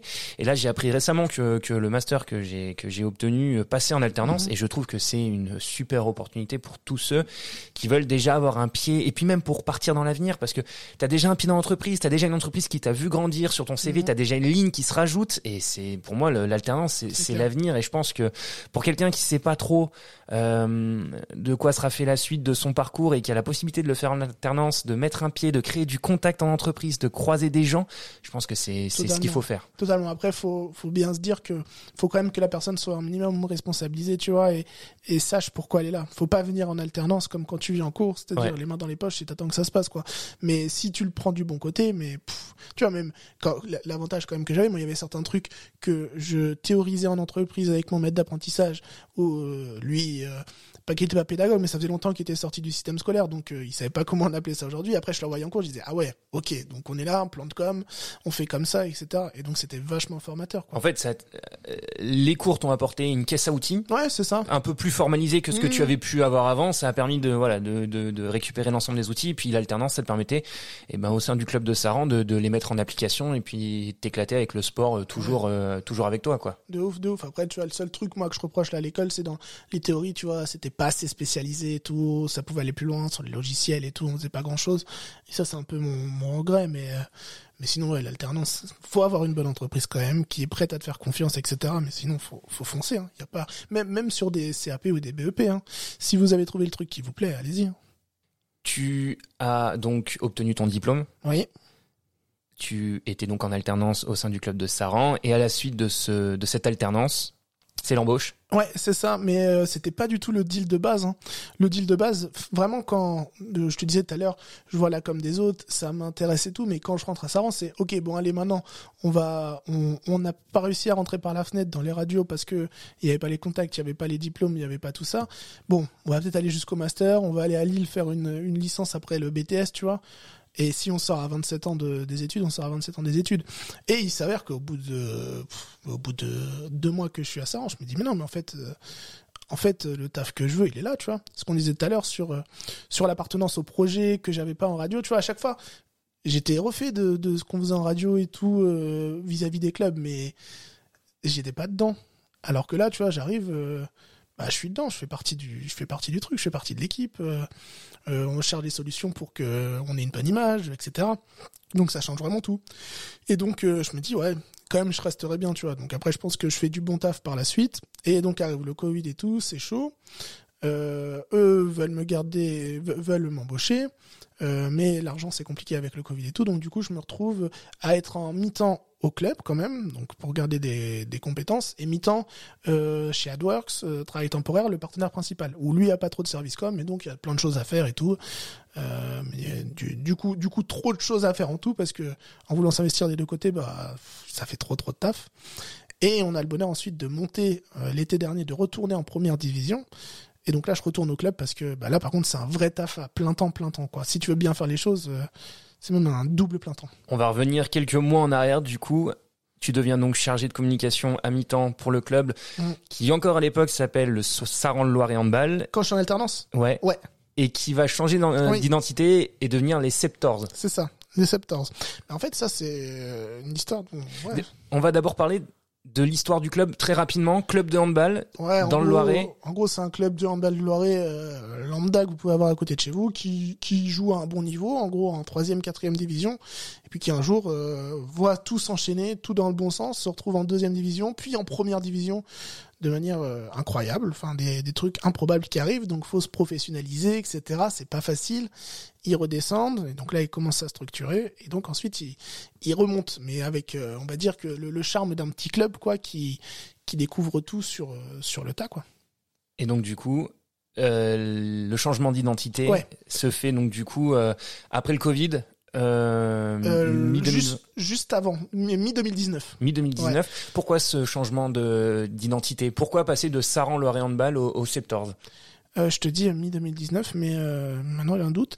Euh, la première saison, moi où je suis là, on est Saran Loire Handball, et à l'été, voilà, mi 2019, on travaille sur le projet et on présente euh, à à l'été euh, 2019 euh, le changement d'identité. Bah c'est une volonté du club aussi. En fait, on avait déjà un logo euh, et un nom Saran Loire Handball qui était compliqué à faire venir les gens dans un univers.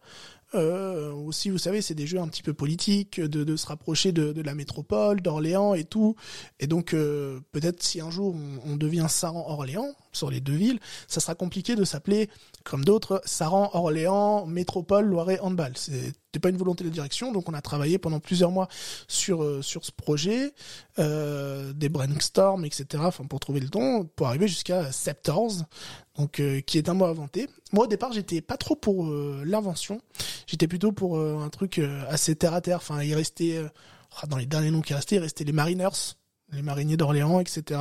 Il restait les Raptors, donc qui étaient déjà pris euh, au basket, donc c'était un petit peu compliqué. Euh, et on avait inventé ce Septors, qui euh, au tout début, pour moi, le Septors, c'était comme le Raptor, c'était un dinosaure en fait. Et c'est devenu un chevalier au final, ou un super héros chevalier. Parce que c'est vrai que maintenant on dirait, oui, chevalier gladiateur. Moi, j'ai même l'impression, c'est euh, un Euh, peu du- guerrier du futur, dans l'image.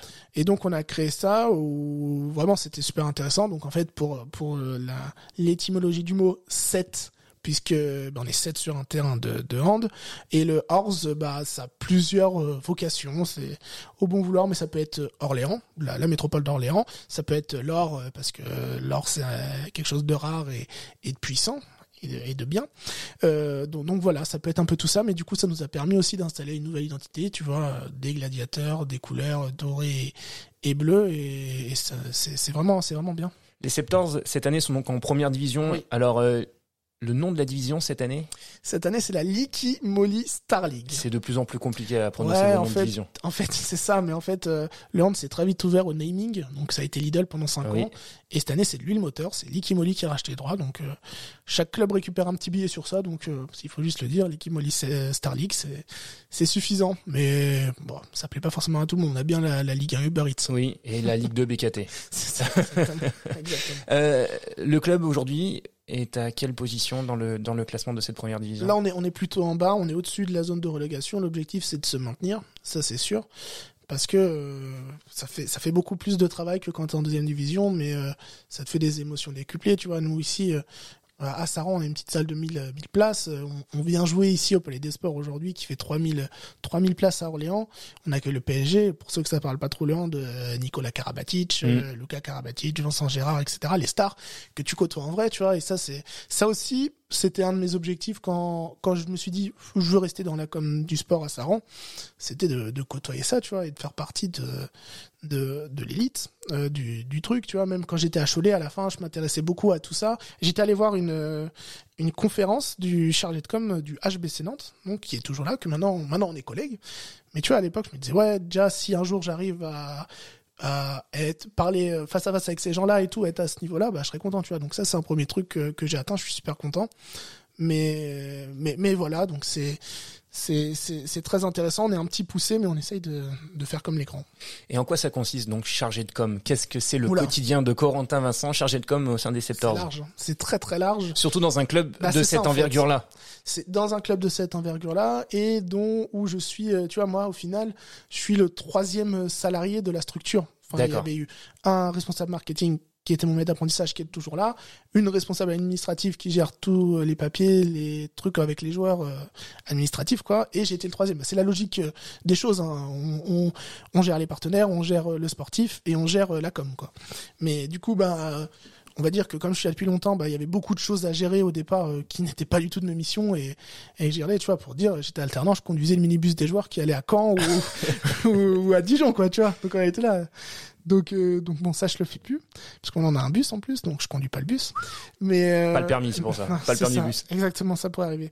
Mais euh, la mission de chargé de com aujourd'hui, c'est toutes les relations avec euh, avec la presse, avec les médias, tout le community management des des réseaux sociaux, les relations quotidiennes quotidien avec les joueurs, la création de contenus euh, divers sur les différentes plateformes, le lien avec les partenaires et aussi on va dire tout ce qui concerne euh, euh la décoration de la salle, quoi, ou l'équipement de la salle. Pour donner une meilleure expérience possible aux, clients, aux supporters. Et à côté de ça, moi, je suis responsable de la billetterie euh, avec avec un collègue aussi, avec un alternant qui est avec moi, et responsable équipementier merchandising de la boutique, quoi. Donc, euh, donc voilà, ça fait pas mal de choses à, à, gérer au quotidien. Ça fait plein de casquettes. Ouais, ça fait plein de casquettes et, et des casquettes des fois qui n'ont rien à voir ensemble ou, ou des fois qui peuvent être en conflit aussi, tu vois, entre le mec qui gère la com, le mec qui gère les équipements.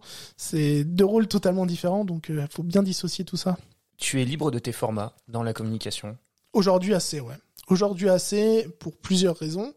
Euh, déjà parce que je pense qu'à Saran j'ai fait des preuves sur certaines choses qui ont marché et donc euh, j'ai acquis de la légitimité. Beaucoup de vidéos Ouais, ouais, beaucoup de vidéos, tu vois, même si euh, j'en veux toujours plus. Et là, je pense que je suis arrivé à un plafond. Il faut que je me forme encore pour faire encore d'autres choses sur sur la vidéo. Mais on a une direction qui est assez ouverte en fait euh, avec ça. Et une grande chance, c'est que le club a un esprit assez décalé euh, dans l'image publique des gens. Et donc, on peut se permettre, tu vois, sur le dernier match à domicile, je me suis dit non, mais ça serait énorme si on faisait un karaoké avec sur les panneaux LED, on met sous le vent de Garou et c'est énorme avec le speaker et tout. Tu vois, on a cette liberté de faire des choses comme ça, totalement loufoques. Et c'est, c'est vraiment une identité qu'on veut garder et, et, poursuivre, quoi, parce que ça nous donne du coup des possibilités euh, infinies. On a plutôt une bonne image, c'est cool. Et comment on fait pour euh, alors tu vois tu, tu nous disais tout à l'heure la position du club euh, dans, dans la ligue actuelle barragiste mm. enfin en tout cas juste au-dessus de la zone de, de, relégation. Comment on fait pour créer du contenu quand les résultats peinent euh, parfois à être là que les résultats sont en dents de scie que c'est compliqué d'un point de vue comptable pour pour le club? Comment on s'en sort un chargé de com pour continuer de faire vivre et continuer de rallier les gens les supporters à, à la cause du club? Bah ça c'est c'est différents leviers en fait qu'il faut activer mais euh, moi j'ai pris le parti depuis le début que je suis là, c'est-à-dire que que on gagne, on vanne, on perd, on vanne, on s'en fout, tu vois, genre le, le, sportif euh, ça va, ça vient. Si si je commence à me mettre ça, tu vois cette saison on a gagné 5 matchs je crois euh, ou 6 euh, sur le 30 euh, comment je vais faire quoi. Si si je commence à dire que je fais plus rien une fois que je perds c'est chaud. Après je te dis notamment sur Twitter ou, ou même, Facebook c'est un peu différent mais sur Twitter c'est de la vanne tu vois. L'autre fois là on a pris une tôle à Nantes. Derrière ils ont fait un film j'ai dit j'ai j'ai répondu, j'ai dit bah vous auriez pu nous citer même, on vous a offert la victoire, tu vois. On s'en fout. Ça j'ai la légitimité de le faire aussi parce que je suis pas l'OM ou le Barça, tu vois. J'ai pas d'haters de ouf derrière moi. C'est sûr que c'est beaucoup plus compliqué. Mais nous on part aussi du principe qu'on est personne. Tu vois, on, on a un petit club de handball. Euh, même si on est top 16 France, euh, ça parle pas trop. Donc, pour l'instant, je peux faire vraiment ce que je veux. Facebook, c'est un peu différent, tu vois. C'est pas les mêmes gens qu'on touche. C'est plutôt des, des, des, parents, des, des familles. Euh, donc là, on est plutôt sur la corde sensible de on est une équipe et tout, euh, c'est pas grave. Mais du coup, ça, sert vachement parce que euh, quand tu vois d'autres qui viennent me voir et qui me disent mais comment vous faites? Nous, on a des haters tout le temps dès qu'on perd un match et tout.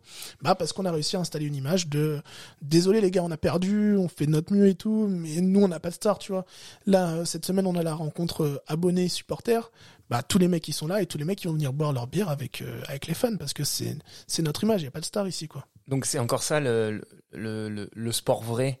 C'est encore cette proximité-là, c'est encore ce relati la manière de relativiser encore des résultats, d'arriver à plus que fédérer des gens. euh, tout à l'heure, on consomme un spectacle. Mmh. Là, on va, on, on, on consomme une vie, on consomme un club, on consomme. Bah, on est là dans la victoire, dans la défaite, et on essaye de pas de prendre les choses par-dessus la jambe, mais en tout cas de de- d'essayer de, de les vivre au mieux, même si les résultats sont pas toujours là, et de. Bah, en, en tout cas, c'est moi, tu vois, la mentalité que je veux inculquer vraiment à ce club, parce que c'est la mentalité que je voudrais avoir euh, si j'étais fan. Enfin, je suis fan du club, mais si j'étais que fan du club, c'est ça que je voudrais, je voudrais voir, tu vois.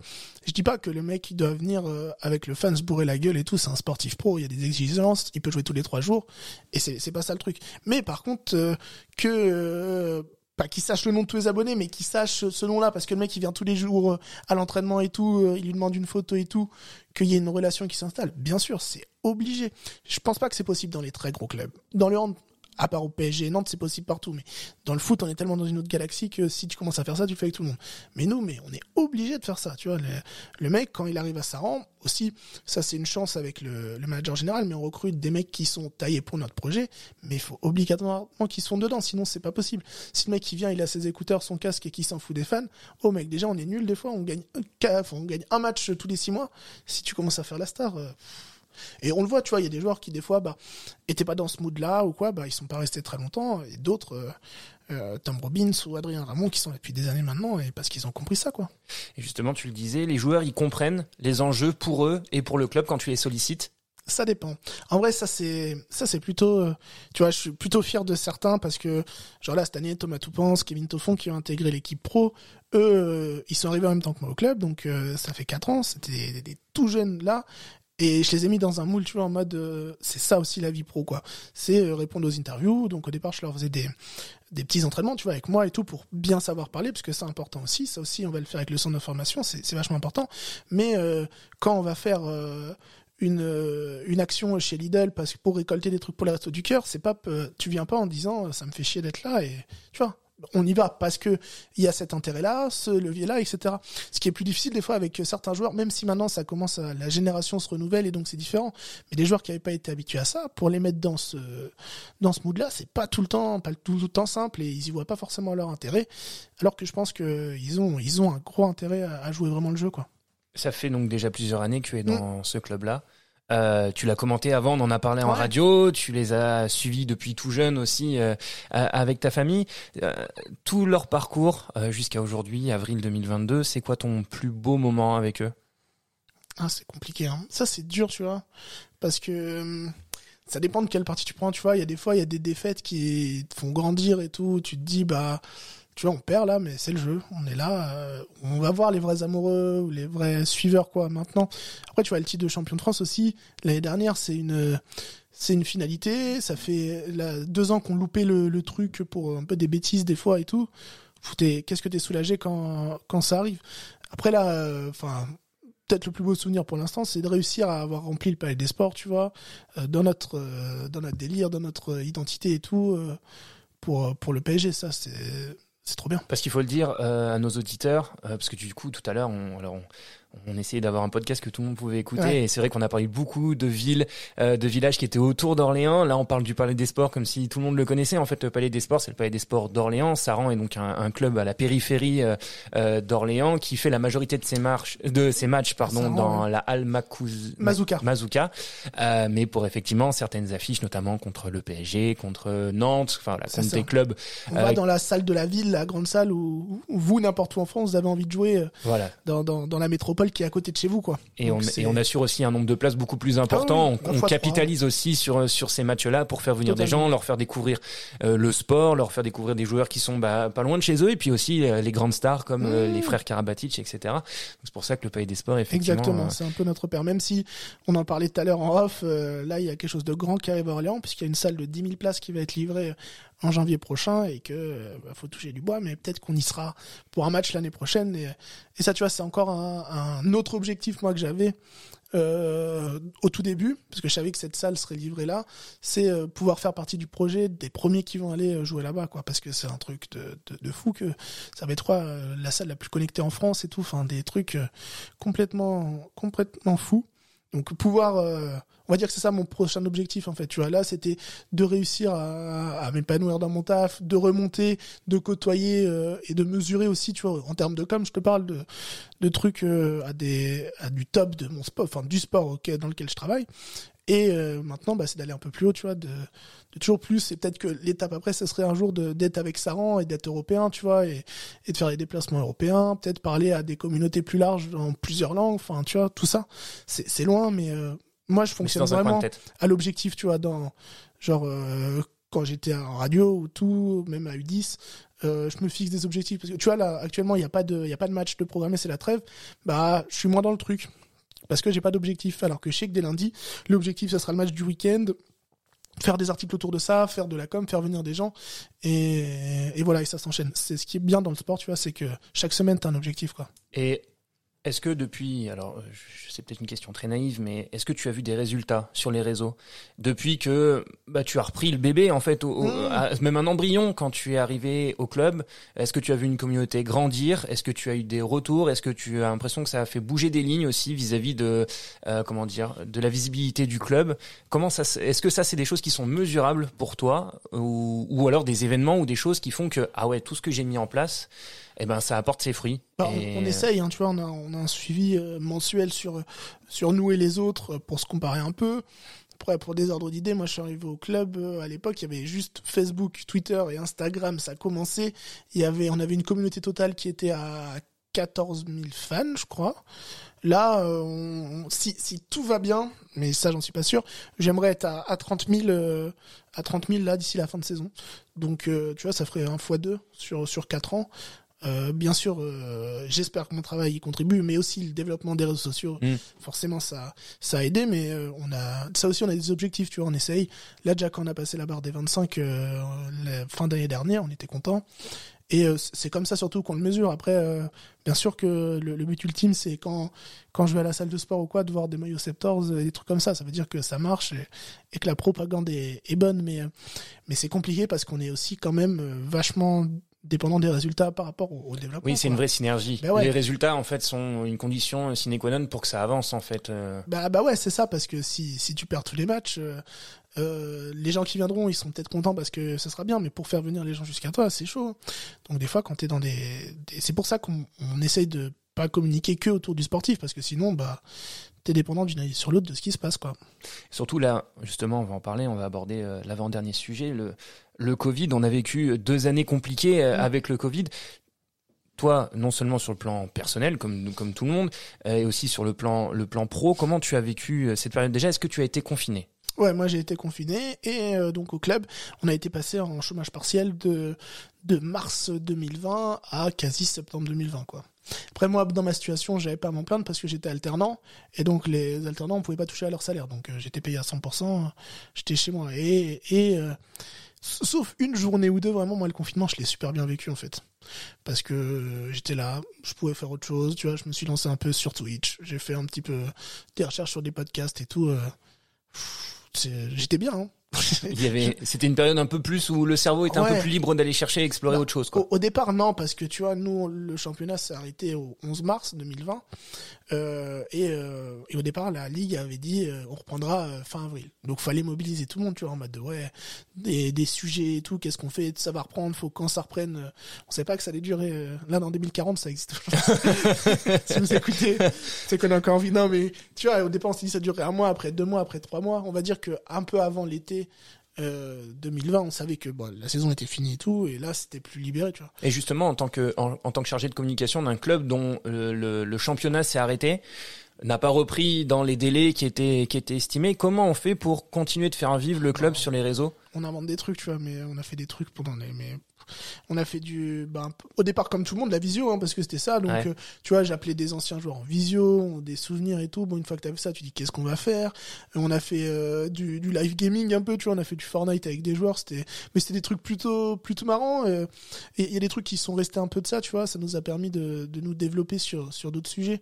Mais après, euh, après, ça a été long. Et ouais, après, une fois que l'été était arrivé. euh, bah, c'était fini et on espérait juste que ça reparte dans des bonnes conditions l'année prochaine. Et on a peut-être eu encore pire après parce qu'on a eu un an de clos. Donc ça, c'était encore différent, tu vois. C'était plus compliqué? Bah, c'était euh, non parce que Il y avait les résultats. Enfin, il y avait, Ouais. il y avait un contenu sportif quand même qui était apporté pendant ce, pendant ce huis clos. Dé- Déjà, euh, nous personnellement, on était des chanceux parce que ben on était dans les salles, tu vois, partout où on allait. Oui. euh, nous, on était ceux qui voyaient les matchs, quoi. Et on était et ça a mis un gros coup de boost nous à notre sport, mais à d'autres aussi. Je pense au basket, je pense au volley, en plus du hand. Ben, c'est qu'on s'est dit au bout d'un moment, mais ça en fait c'était des idées qu'on avait déjà la saison d'avant pour d'autres raisons, en mode faut qu'on se diffuse là, tu vois. Parce que moi, quand je suis arrivé euh, au club.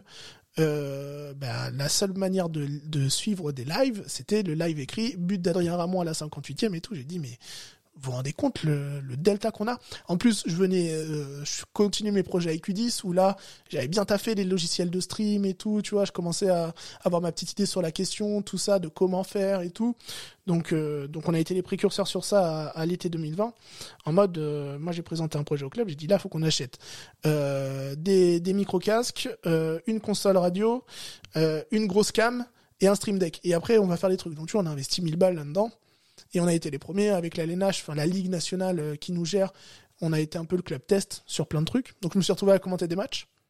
À, retourner aux premiers Eh ouais. amours de, du micro. Différemment, parce que c'était ouais. de la, de la télé, enfin du du stream, donc c'était euh, avec l'image, Un peu hybride. Fiche. Ouais, c'est ça, un peu hybride avec Fiche, avec qui je commentais euh, à l'époque. Et donc il y avait deux choses, il y avait le match en lui-même et on faisait un plateau avant et après match.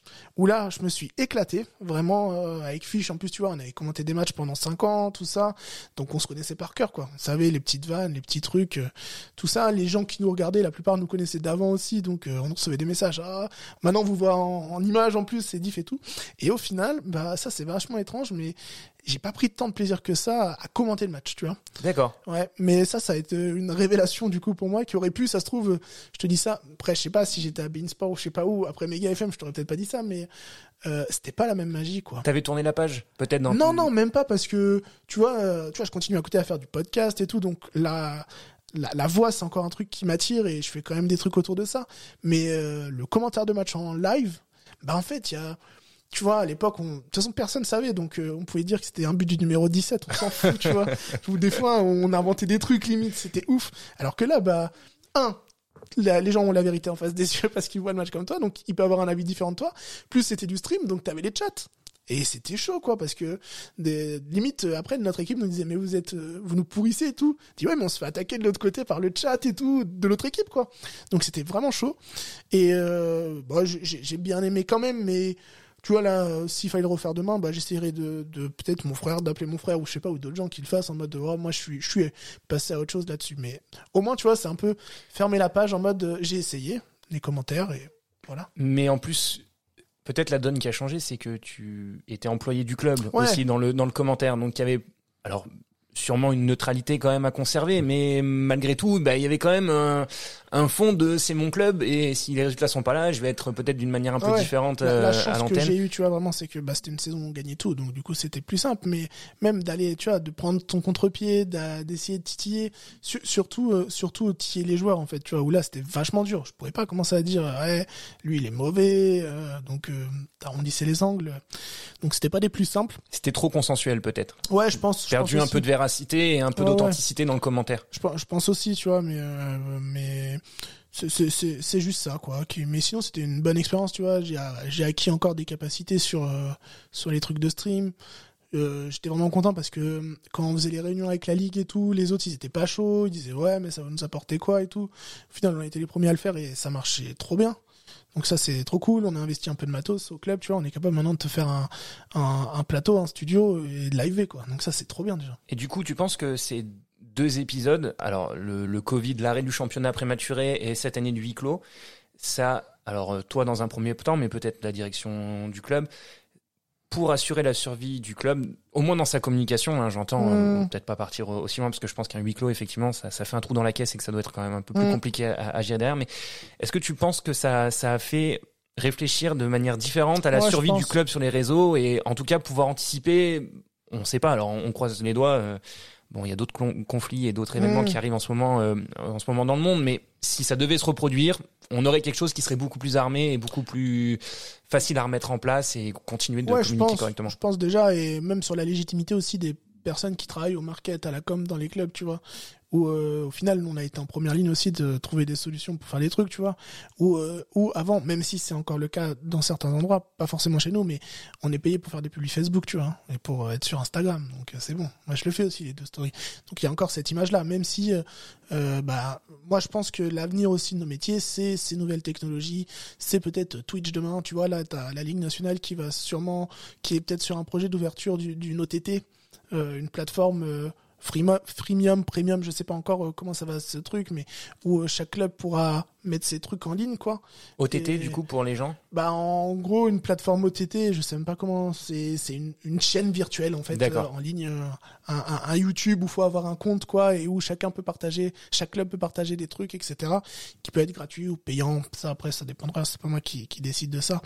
Mais où on est encore plus notre propre média tu vois où pour beaucoup encore le propre média d'un club c'est Facebook et le site internet demain euh, on doit être en capacité de faire des, des vidéos des podcasts euh, enfin ce que tu veux et sur ça, euh, c'est ça encore, tu vois, qui, qui m'anime tous les jours, c'est que euh, si j'ai un peu de temps, on peut encore faire des trucs. euh, on est qu'au début, quoi.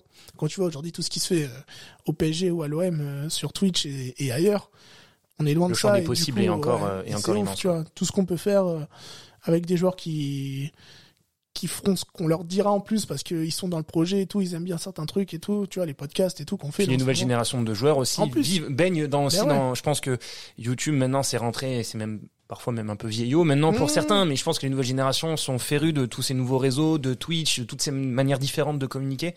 Je pense qu'ils seront aussi beaucoup plus ouverts à vous accompagner sur euh, sur ce Ouais, type de ça. projet, Mais ça, limite, après, tu vois, c'est, c'est ma peur euh, de, de vieillir. Par contre, c'est de pas réussir, tu de vois. plus être dans le coup. Ah ouais, mais ça, c'est ouf, hein.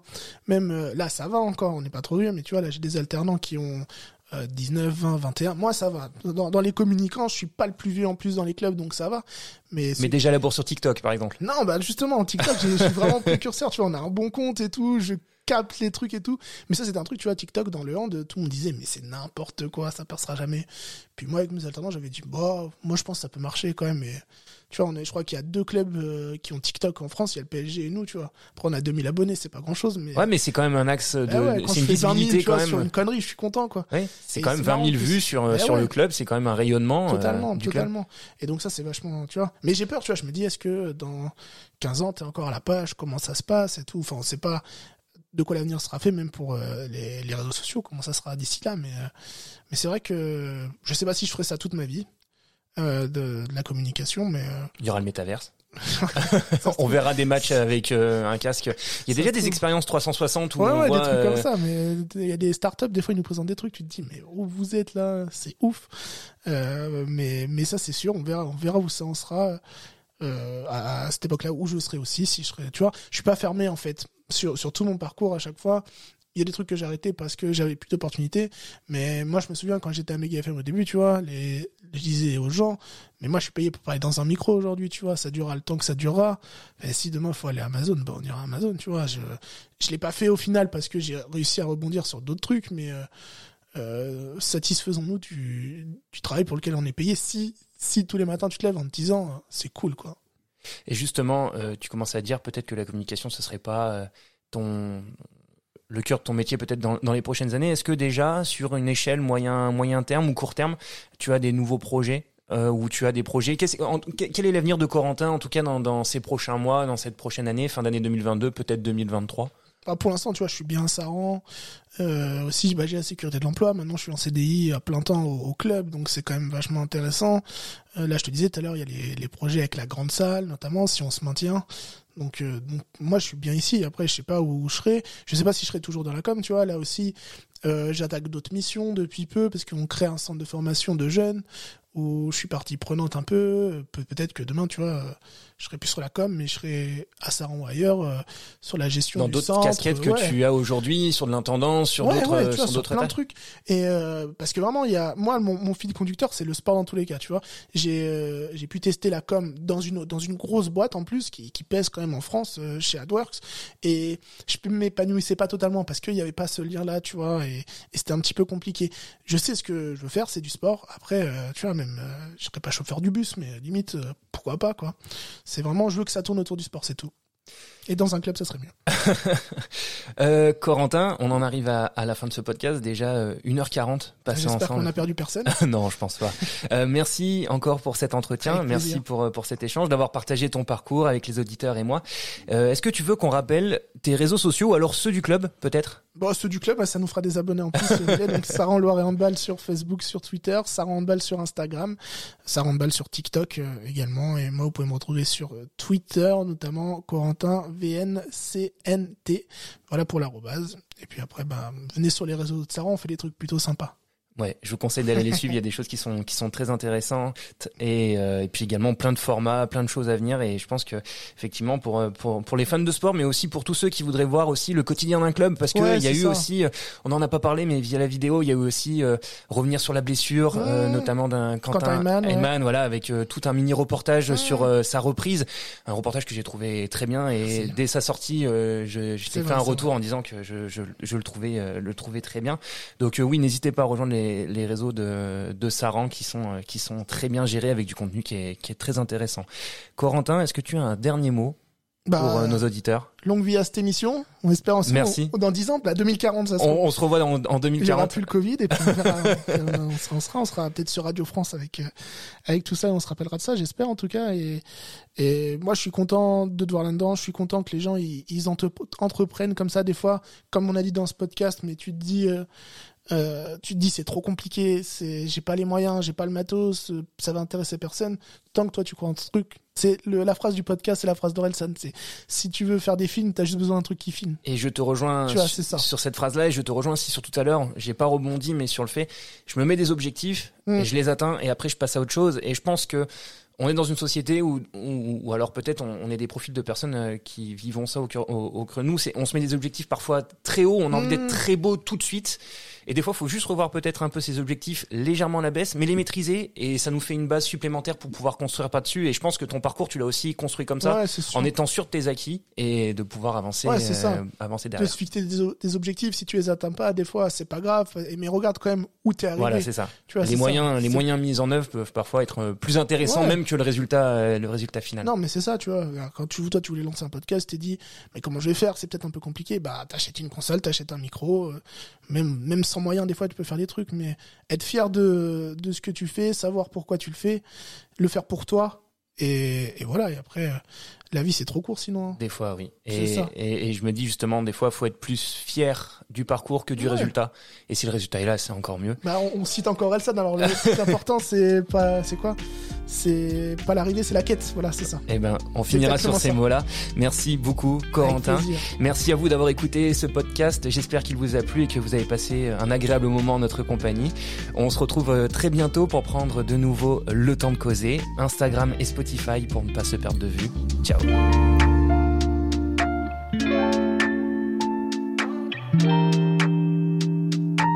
you